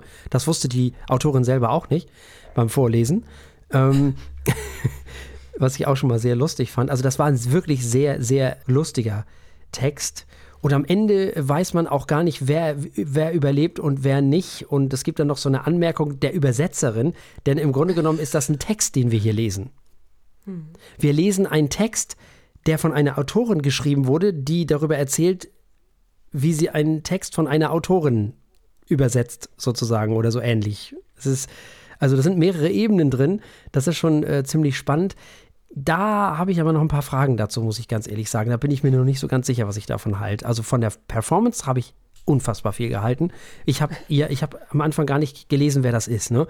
Also ich habe erstmal nur den, den Vortrag gehört und dachte, ich dachte original, die wäre Amerikanerin. die hat das so gut gemacht. Auch dieses Weggenuschel und so. Das war so perfekt. Und dann fängt die auf einmal an, als Übersetzerin zu sprechen, im gestochenem Deutsch. Und ich dachte so, oh, wow, was jetzt? Was passiert hier gerade? also, das war schon äh, sehr cool. Ja, aber ich habe da nachher gleich noch ein paar Fragen dazu. Bin mal gespannt. Ja, ich fand, ich fand, dieser Text hat ganz schön viel gewollt. Ne? Das war mhm. eine Geschichte einer Autorin mhm. über einen Autor mhm. oder Autorin, ich bin nicht ganz sicher. Über so eine Lyrikerin. Eine Lyrike, ne? ja. Der eine Lyrikerin beobachtet genau. und das Ganze so auf einer Metaebene geschrieben als übersetztes Drehbuchfragment eines Krimis. Mhm. Also da, da hatte jemand schon eine ganze Menge Zeug zusammengezimmert. Äh, sehr lustig, mhm. irgendwie auch sehr deutsch, obwohl es ja äh, vorgeblicherweise mhm. von einem Amerikaner geschrieben ist. Weil sie die ganze ähm, Zeit aus dem Fenster guckt, zum Beispiel. Ja, genau. Ne? Ist, ja, und einen Tatort schreiben soll. Und einen Tatort schreiben also, soll. Super. Auch, dass sie die Lyrikerin Martha Gescheul, also als Mara Genschel, beobachtet. ja, interessant. Ähm, dann auch hat sie zwischendurch noch irgendwelche Vergleiche mit äh, oder erwähnt Tennysons äh, Lady of Charlotte mhm. äh, und ähm, dann gibt es ja später bei der Übersetzung oder von den Übersetzern ja auch noch äh, Theo Theorien, was irgendwie mit dem Auto passiert sein könnte, mhm. ähm, ob, ob sich da äh, irgendwie jemand auf ein, wie war das nochmal, aufblasbares Boot irgendwie den Namen geschrieben hat und sich abtreiben lassen hat oder irgendwie äh, amok gelaufen ist. Also ganz. Ja, oder ob, ich fand den letzten Teil der Übersetzer umgebracht wirklich, hat oder, oder sie ihn. Genau. Ja, genau. Genau. Also den, der letzte Teil der Übersetzer war, finde ich, mit Abstand das Lustigste. Ja. Das war vorher schon lustig, aber dann nahm es nur so eine Wendung, wo man echt am Boden lag. Also sehr schön. Ähm, zumal der Autor, der das Fragment schreibt, selbst ja unheimlich schlecht ist. also bewusst schlecht, ja, ja. fürchterlich schreibt mhm. und anscheinend ja auch bisher erst zwei Texte geschrieben Mutig, hat. Mutig, oder? sehr mutig und sich selbst kommentiert oder sich selbst korrigiert. Ähm, fürchterlich. Äh, und dann erfährt man immer mehr, aha, derjenige ist schon fünf Jahre in Berlin, hat erst zwei Texte geschrieben und äh, die, auch diese Versuche, wie der Titel des Textes jetzt lauten soll, sind alle alle durch die Bank fürchterlich. Ähm, hm. Äh, behauptet irgendwie, ähm, er oder sie habe sein Pferd in Jersey lassen müssen, Winnie. Dann erfahren wir aber, dass Winnie eigentlich ein Auto ist. Das ist also äh, diese Romantisierung und die Cowboy-Stiefel und ach, das ist also wirklich es ist ein Ritt durch das Hirn eines sehr irrelevanten, sehr uninspirierten Autoren und es ist so unterhaltsam. Ähm, also äh, ich habe das gelesen ein bisschen als Verarbeitung ähm, der eigenen Irrelevanz einer Autorin, die sich irgendwie quasi von außen beobachtet. Das ist sehr, äh, aber dadurch etwas, etwas Neues erzeugt, was durchaus relevant ist oder auf jeden Fall Spaß macht. Also mhm. das ist eine coole Anwendung dieser Perspektive. Sie zerbricht, äh, durchbricht ja auch die vierte Wand mehrmals ähm, sozusagen und redet direkt zum Leser. Mhm. Ja, toll gemacht. Das ist immer wirklich auch auch hier wieder ein Beispiel eines sehr literarischen Textes, weil er mit der, ähm, einfach mit dem Medium spielt, mit dem Medium des Textes, den man liest, mhm. aber gleichzeitig auch mit dem Medium des Textes, der vorgelesen und äh, performiert wird, also per, äh, performt wird, so. Nicht performiert. performt ja, und das ist meine Frage. Hm. Was machen wir denn? Ja, guck doch mal. Da sind ja auch Menschen, die hm. sind, die nicht Muttersprachler sind ich weiß nicht, wie, wie, wie, wie, wie, man muss sich irgendwann mal eine Lösung einfallen lassen, weil natürlich ist das perfekt vorgetragen gewesen. Mhm. Und es war witzig und ich habe selten während eines Bachmann-Preises so lachen müssen. Während einer mhm. Performance. Während eines Vortrages eines Textes. Aber das ist natürlich schwierig, weil das ist natürlich unfair denen gegenüber, die das nicht können. Mhm. Und dann geht es nicht mehr um den Text, dann geht es nämlich um den Vortrag. Das ist ein bisschen schade. Also jedenfalls das auch. Stimmt. Das stimmt. Ich habe den Text erst nur gelesen. Ah.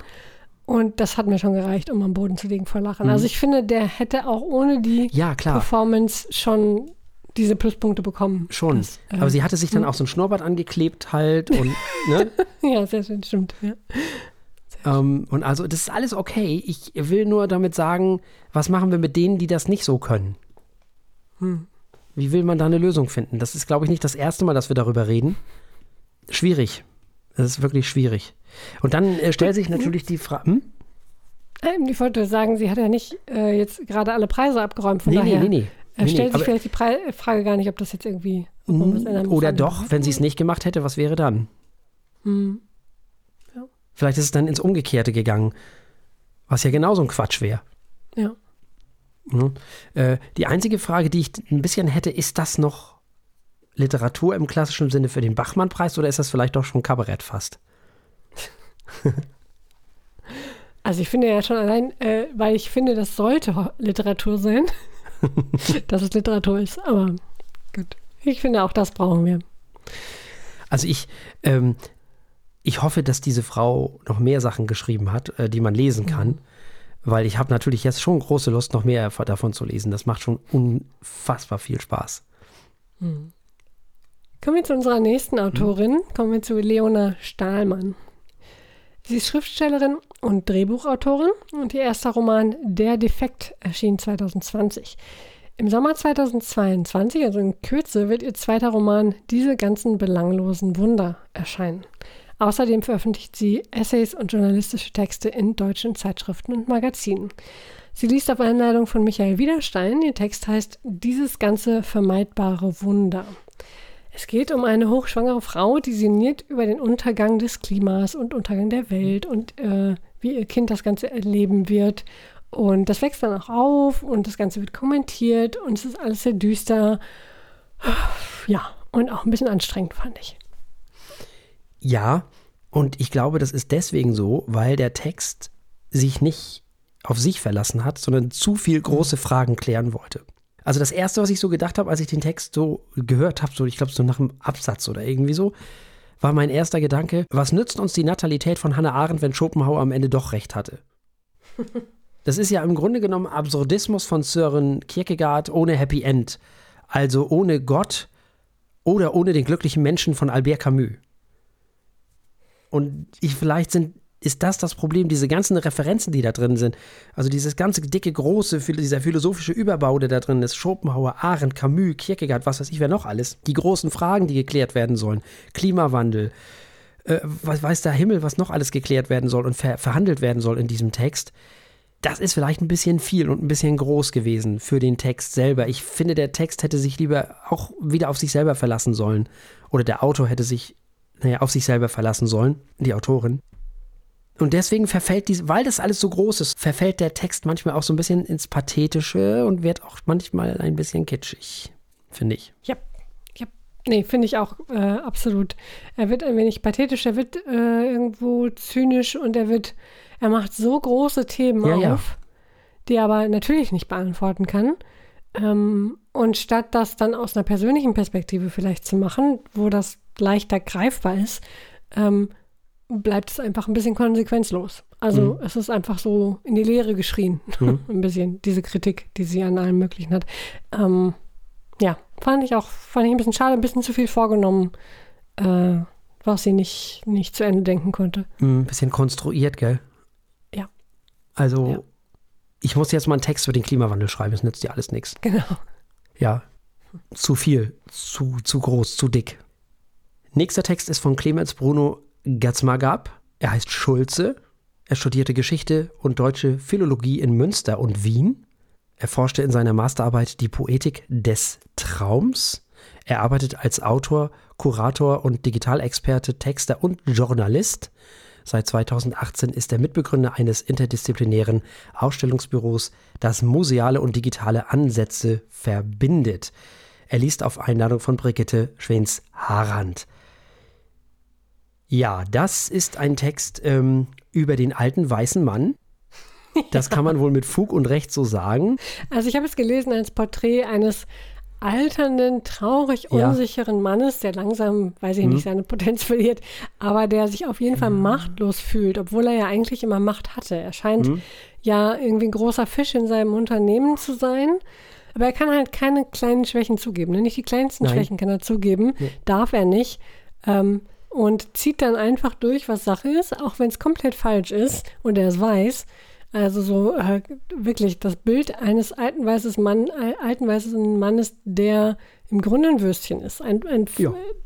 ein feiger Mann, der Macht hatte und sich jetzt irgendwie schwach fühlt, aber das auf gar keinen Fall irgendwo zeigen darf, wodurch er natürlich nur schwächer wirkt im Endeffekt.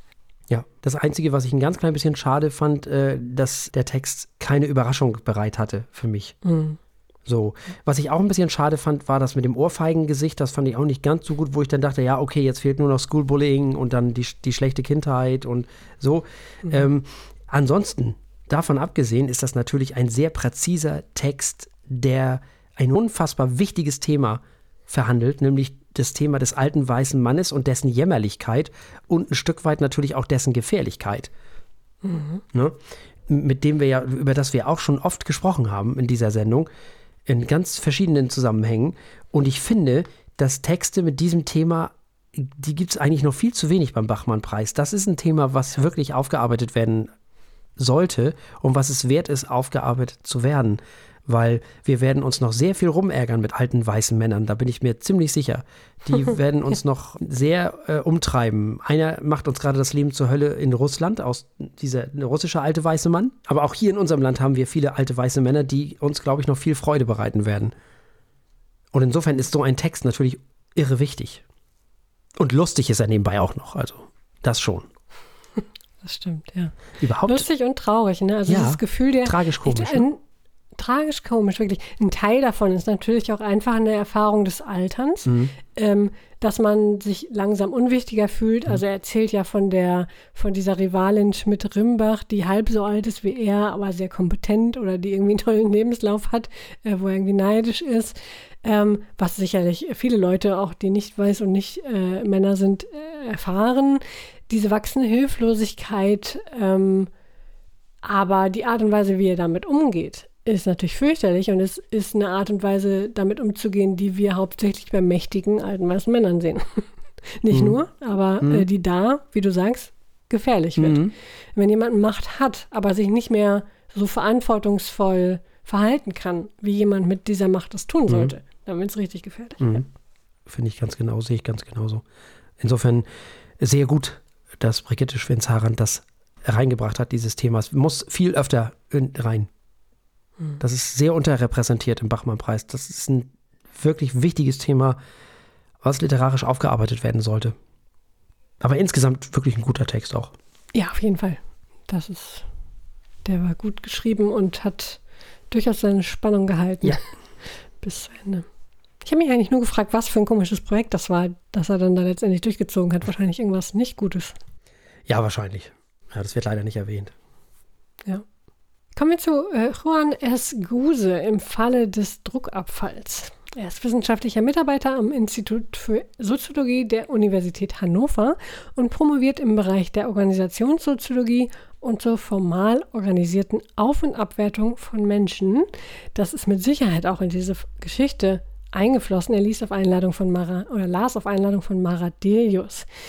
Wir hören in dieser Geschichte im Falle des Druckabfalls von Ines. Ines ist im Basislager irgendwo im Mittelgebirge im Taunus, wo offenbar gerade eine Suchaktion im Gange ist.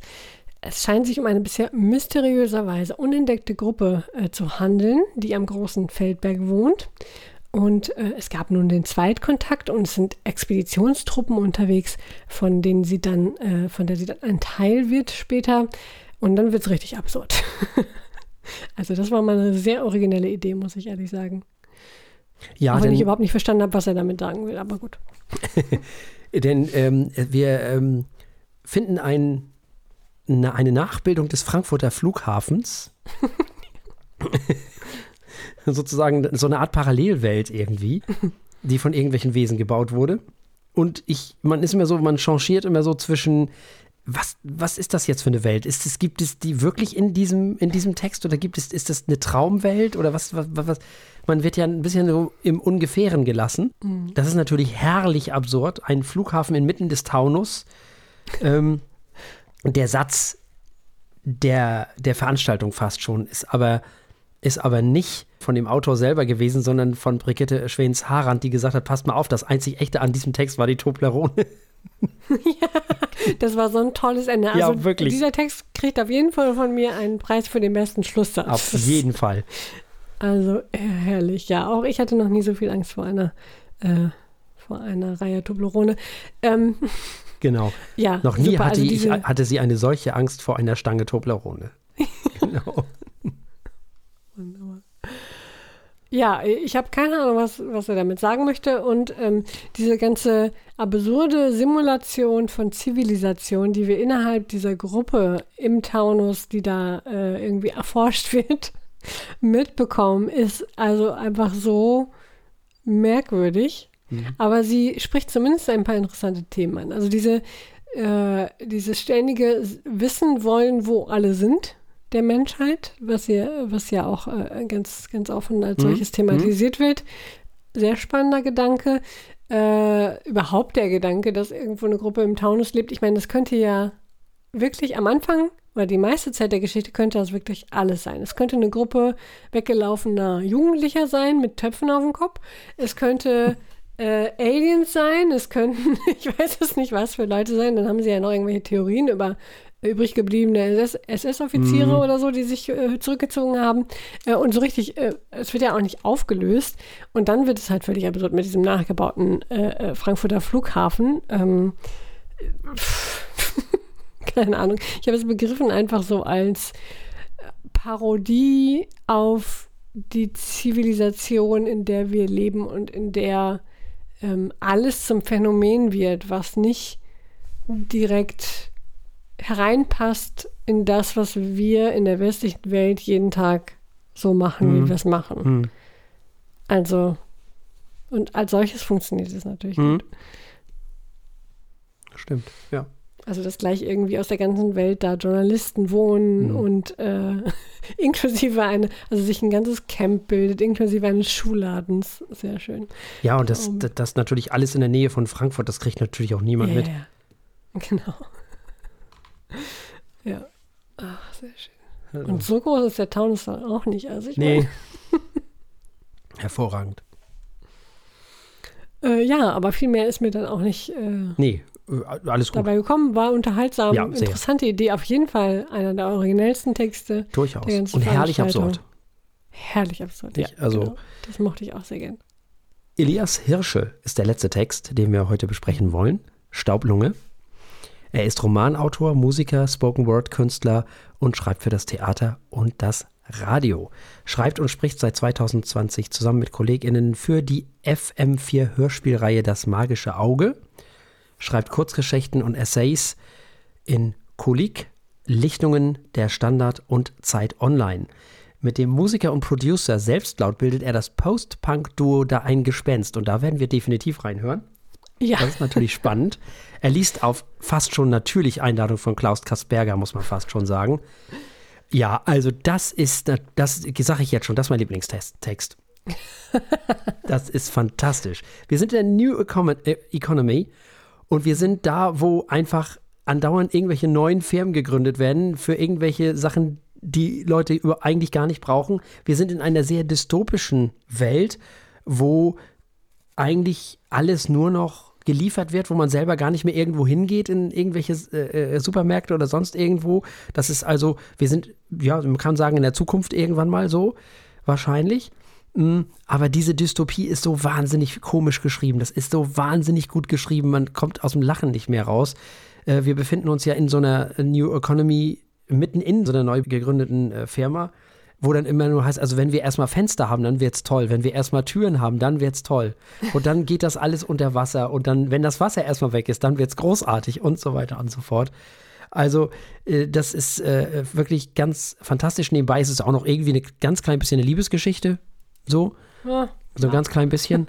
ähm, es ist eine unfassbar, eine der witzigsten Dystopien, die ich je gelesen habe. Ja, mit so unfassbar unsympathischen Leuten. Ja. Also die Ich-Erzählerin, die irgendwie Listicle-Autorin ist und in einem Absatz drei verschiedene Artikel abschickt über Ja, die, das ist so die großartig. zehn Promi-Paare des letzten Jahres und die lustigsten Tiergeschichten des letzten Jahres. so Da möchte ich, fantastisch. schon, möchte ich schon kotzen und dann trifft sie sich mit Und das Schlimme ist, ich Jonas. weiß, es gibt das alles. Es gibt sie überall. Man rutscht da ja durchaus auch schnell rein. Ich will noch nicht mal die Leute verurteilen, Nee, alle, nee. sondern eher das System. Aber, oder auch dieser Jonas mit diesem absolut, also dieser völlig bescheuerten, ideenlosen, äh, charakterlosen Type, die irgendwie ein Startup gründet für Kappes, den keiner braucht, äh, in einem Gebäude, was in Wasser untergeht. Das ist einfach so schön absurd, aber gleichzeitig leider auch ein bisschen zu nah an der Realität, auch wenn wir noch nicht ganz so postapokalyptisch unterwegs sind. Ähm, denn offensichtlich ist das Klima auch ein bisschen äh, mit allen durchgegangen und äh, Leute sind dabei zugrunde gegangen an dieser Staublunge, die, die Stadt, in der das Ganze spielt. Ja, das könnte Äh, irgendwie ja, sowas das- wie Dortmund oder so sein. Ja, Weil es geht ja darum, dass da früher irgend so ein, so ein Bagger, das heißt doch auch dieser, wie heißt denn dieser Mhm. Riesenbagger, der da unterwegs ist? ja irgendeine Zahl, 3, 666 3 oder so. oder 36. 6. Ja, Ja. ja, warte mal. Ähm, Wie hieß er denn doch gleich nochmal? Der war doch auch so schön in Kursiv auch immer irgendwie geschrieben. Den muss man doch eigentlich relativ schnell finden im Text hier.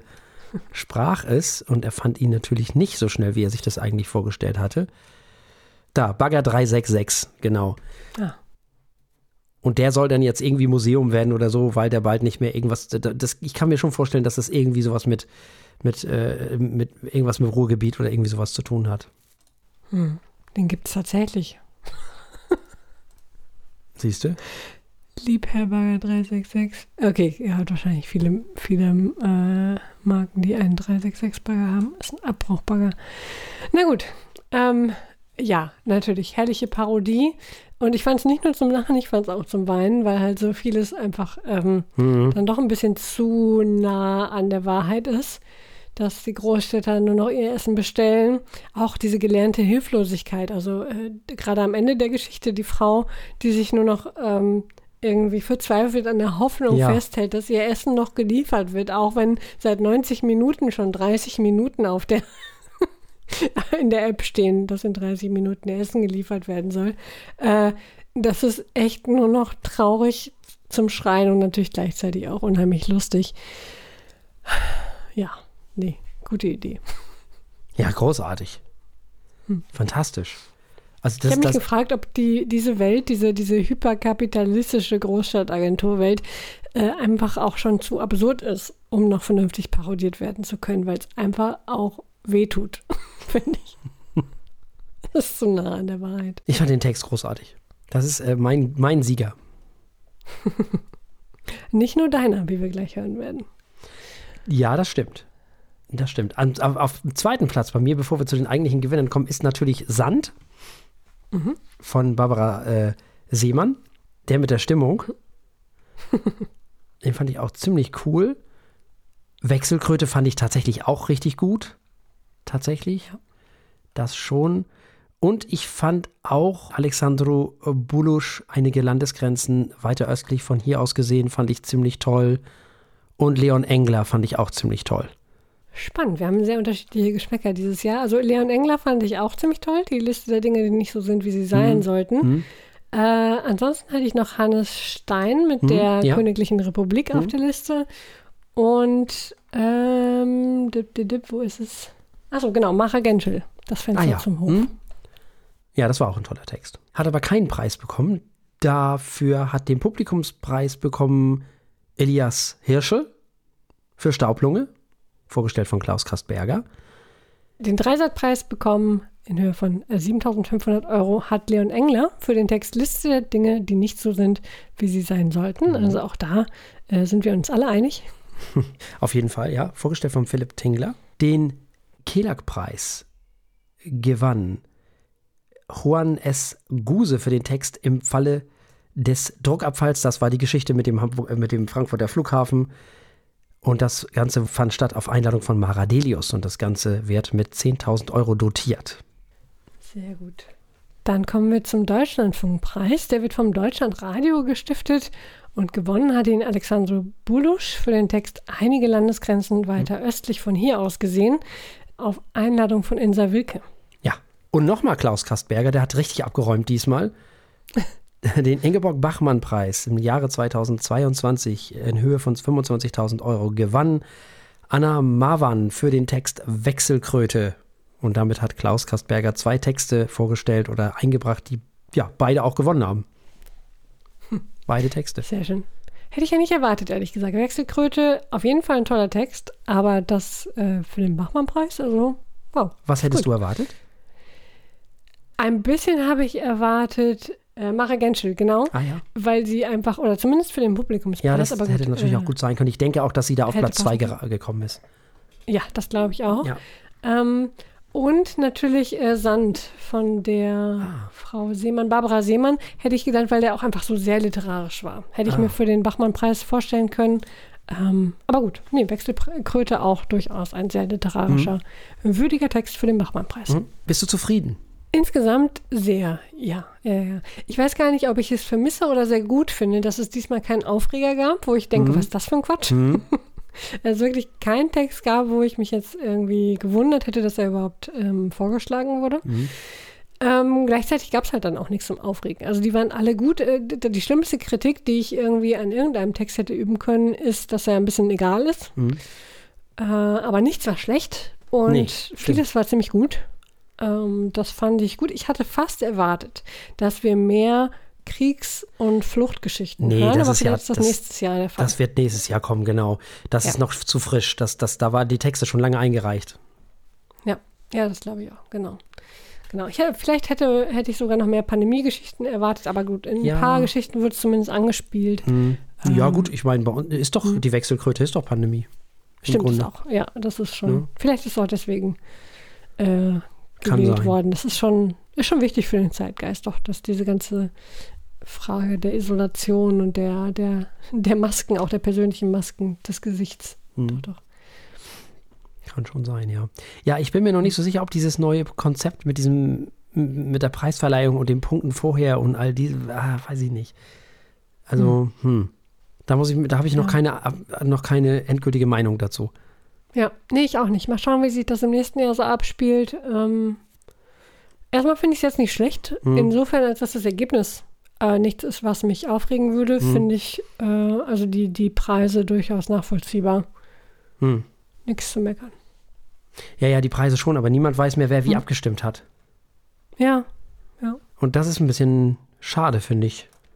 Ansonsten war es das in diesem Jahr mit dem Bachmann-Preis. Wir werden natürlich auch im nächsten Jahr wieder dabei sein. Ja, die Frage ist, ob wir im nächsten Jahr nicht einfach mal endgültig mal da sein werden. ob wir das vielleicht doch noch irgendwann mal schaffen. da ist die große Frage wahrscheinlich, ob diese oder die nächste Pandemie nächstes Jahr irgendwie Ja, in diesem Jahr war ja da unten um wieder alles normal. Ne? nicht. Ja, relativ, das stimmt. Äh, Reisen ist natürlich immer noch, oder zumindest ich persönlich finde es äh, für eine lange Reise immer noch ein bisschen merkwürdig, aber unter Menschen und so weiter. Aber Hm. Ich finde nur, wir müssten da irgendwann mal hin. nach zehn Jahren Bachmann-Preis äh, Coverage sollten wir da doch durchaus mal Nicht wahr? vorbeischauen. Das finde ich auch. Dann kommen wir mal zum Wein, was? So ist es. Ich muss erstmal nochmal nachschenken, weil der so lecker war. Hm. Spoiler. wir kommen zu einem wunderbaren Silvaner. Mit Y, weil er aus Südtirol kommt. Also, wir sind bei Money Nothing. Ja.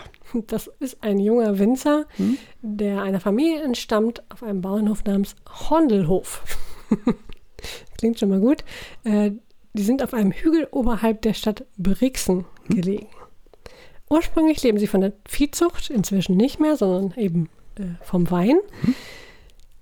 Das Weingut wurde 1999 gegründet und es gibt eine lange Tradition von Wein in diesem Eisacktal, wo das Ganze ist. Herr Nössing, Manni Nössing, ist allerdings ein bisschen rebellisch. Der äh, macht so ein bisschen sein eigenes Ding. Er produziert auf sechs Hektar Fläche jetzt Silvaner, Riesling, Weltliner, Müller-Thurgau und Kerner. Also, okay.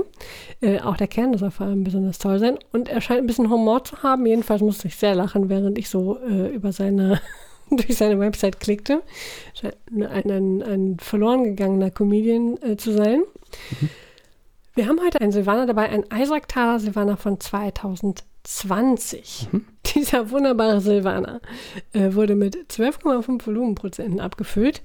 Und er ist eindeutig ein helles Bernstein, das kann Ja, man nicht anders sagen. richtig. Ist wie ein Silvaner sich äh, gehört, sehr hell und ein Weißwein, wie er im Buche steht. Und Und sofort finde, die Birne. Hat, er, ja, ne? Total. Also richtig schön reife, Jo, süße Birne jo. auch. Das erwartet man beim Silvaner nicht unbedingt, dass es so süß wird. Es gibt hervorragende äh, Silvaner Süßweine. Sehr schön. Ja, ich habe die immer ein bisschen spritzig so im, im Kopf, aber das ist offensichtlich nicht was. Äh, Ja, der Silvaner ist ja nicht ganz so tun. spritzig wie ein Riesling, ne? Der ist ein bisschen vegetabiler als Mhm. ein Riesling. Der Riesling ist ein bisschen spritziger und fruchtiger. Hm. Der Silvaner ist ein bisschen reduktiver und ein bisschen vegetabiler. Gleich wieder ein bisschen die Fachweine. Vegetabiler. ja, der hat was Karamelliges irgendwie. Ja, wahnsinnig Im Hintergrund. Komisch. Quitte, Mhm. aber auch Salz, also ein bisschen mineralisch. Sehr kühl. Oh ja, sehr kühl. Ist definitiv ein Sommerwein. Mhm. Aber einer von denen, man kann ja den Silvaner unterschiedlich ausbauen. Und im Gegensatz zum Riesling nimmt er das auch nicht so übel. Ähm, ja, beziehungsweise heißt übel, also man, beim Riesling ist man es eigentlich gewohnt, dass er, dass er eben dieses leichte, schlanke, moselige, sag ich jetzt mal. Es gibt auch Leute, die bauen ihn ein bisschen anders aus, das ist es dann, aber dann eben anders. So, äh, beim Silvaner, den kann man ausbauen wie ein Riesling in Anführungszeichen, wo dann ist er so ein bisschen peppiger, ein bisschen ähm, straffer, wollen wir mal sagen. Oder man kann ihn so ein bisschen mehr ausbauen wie ein Chardonnay. Bisschen mehr mit mehr Holz, ein bisschen mit mehr Schmelz und so. Je nachdem, auf welchem Boden der gewachsen ist, wann man ihn erntet, wie man ihn, wie man ihn dann anschließend keltert und so weiter, wie man, ob der ins Holz kommt oder nicht oder was weiß ich. So. Der Silvaner teilt einem immer ganz genau mit, was mit ihm gemacht wurde. Wo der gewachsen ist, wann der geerntet wurde, was mit ihm danach gemacht wurde. So. Das ist das Spannende an diesem Wein eigentlich.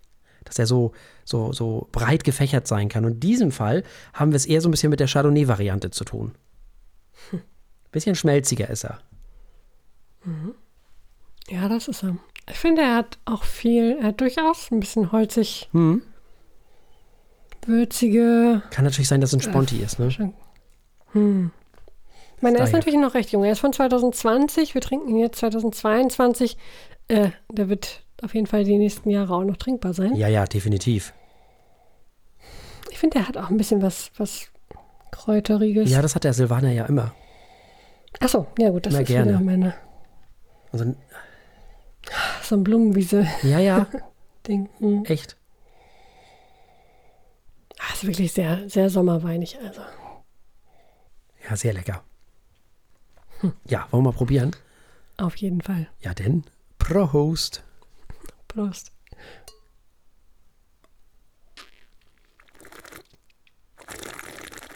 Mm. Ja, der kommt schon mal. Huiuiui. Kommt ganz gut. Hat auf jeden Fall Kraft. Mhm. Ja, Haut gut rein. Aber oh ja. die Sehr Nuancen fruchtig. kommen alle so schön gleichmäßig Ja, Finde ich auch. Schön. der hat was Nussiges, finde ich irgendwie im, Mhm. im Nachklang. Finde ich schön. Stimmt, passt auch schön zu der Birne. Mhm. Das ist. Oh ja, und was Salziges. Auch im Nachklang. Das liebe ich ja, ne? Wenn Säure und Salz miteinander spielen. Säure, Salz und Saft. Ich finde, der Mhm. Ja. ist. Diese Süße bleibt auch. Unbedingt. Also, das ist schon sehr cool. Sehr geil. Also, oder? das ist wirklich was für, für Sommergrillfest. Also, leichte Salate, sowas Ja, dazu. aber der könnte auch durchaus Grillfleisch, da kann er schon gegen an. Mit seiner Mhm. Schmelzigkeit. Ja. Also eher als Gegengewicht, ne? Aber es Ja, ist, ja. Äh, Natürlich. ist toll. Aber es muss ja, nicht immer ja. der, der dicke Rotwein sein. Also, Ja, stimmt. ich glaube, ein Riesling wäre nicht dicht genug. irgendwie. Ein Riesling, glaube ich, wäre nicht dicht genug für so, wenn wir da Grillfleisch drüber packen würden. Mhm. Aber der hat ja diese Dichte hier. Also, was mir sehr gefällt, ist, dass nichts in den Vordergrund rückt. Ja. Das ist merkwürdig. Oder? Es ist, kommt alles so auf der gleichen Spur. Finde ich auch total So gut. Der ist Ja. unheimlich gut gemacht, man muss das mal so sagen. ja. Es ist fast, als wenn jemand so ein paar Sachen auf der Zunge quasi runterhält. festhält, damit die nicht zu sehr vor. Es, es ist sehr merkwürdig. Irgendwas. Hm. Spannend, spannend. Ja, sehr. Und ich kann an dieser Stelle nur noch mal sagen, dieser Wein ist seit sieben Tagen offen und es tat ihm nichts, ne? Also nur mal so. Qualitativ hochwertige Weine können das ab. Solange sie im Kühlschrank sind und in meinem Fall habe ich es dann in eine Flasche mit Schraubverschluss umgefüllt, solange die im Kühlschrank liegen mit Schraubverschluss, ist das nicht so schlimm. Korken ist schon ein bisschen schwieriger, weil den kriegst du ja nie ganz dicht. Das, aber das geht. Gute Weine können das ab. Und das ist ein guter Wein. Ja. Kann man nicht anders sagen. Auch dieses Karamellige ist auch im Mund. Dieses Süße ist auch noch da. Der ist handwerklich einfach gut gemacht. Ja, nicht schlecht. Wieder so ein typischer Fall von, würde ich mir vom Typ her gar nicht aussuchen, aber dafür ist es toll. Mhm. Ja, ich jederzeit. Der ist wahnsinnig gut. Also wer auf Silvaner steht und äh, vielleicht mal nicht so die ganz schlanke Variante haben will, nicht, dass der erst irgendwie übermäßig dick wäre oder so, aber der so ein bisschen mehr Körper hat, so ein Hauch, also das ist auf jeden Fall, sollte man den mal probieren. Mhm. Den würde ich auf jeden Fall mal mit in meine Gedankenspiele mit einbeziehen, also ganz sicher. Der ist schon ziemlich gut. Und ich denke mir gerade wieder, Mist, das wird doch wieder teuer. Das ist immer gefährlich. Ja, ja. Sehr, sehr, sehr lecker. Ähm, kostet irgendwas mit 17 Euro irgendwas, glaube ich, oder so. Mhm. Kommt, wie gesagt, aus Südtirol. Und ist ein richtig guter. Also, das ist jetzt in Italien, das ist ja Italien, logischerweise, ähm, nicht so wie hier bei uns in Deutschland mit all diesen ganzen Lagen. Deswegen weiß ich jetzt nicht, was das jetzt ist, ob das erste Lage oder sonst was ist. Keine Ahnung. Das lässt sich nicht so ganz vergleichen und auch nicht so ganz ähm, ja, verifizieren. Das geht halt nicht. Ich würde dem jetzt trotzdem eine sehr hohe Punktzahl geben, weil ich ihn wirklich lecker finde. Außerdem bin ich ja Silvaner-Fan. Ich liebe Silvaner. Das Ding kriegt mal schön sechs Punkte von mir.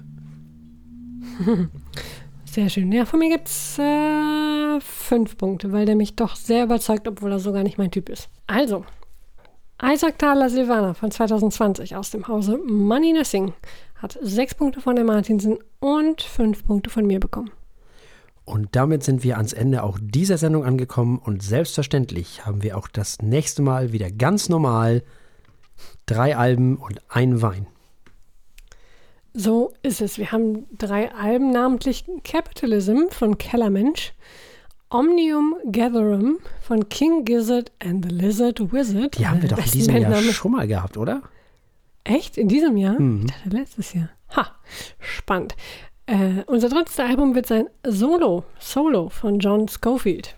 So ist es. Da gehen wir ja wieder wild durch die Genres. Und für alle, die uns nicht im Radio hören, gibt es dann noch einen Wein, nämlich den Weißen Burgunder und Chardonnay von 2020 aus dem Hause Wittmann. Oh. Wir steigern uns immer weiter. Ja. Ja, harren wir der Dinge bis dahin. Besternt uns. Seid lieb zu uns. Kommentiert uns. Auch gerne via Audio irgendwie. Wir nehmen alles. Egal wie ihr wollt, wo ihr wollt. Wir nehmen das alles gerne. Solange es nett, lieb und freundlich ist. Ja, bleibt uns eigentlich nichts anderes als zu sagen, bleibt uns gewogen. Bis zum nächsten Mal. Tschüss. Tschüss.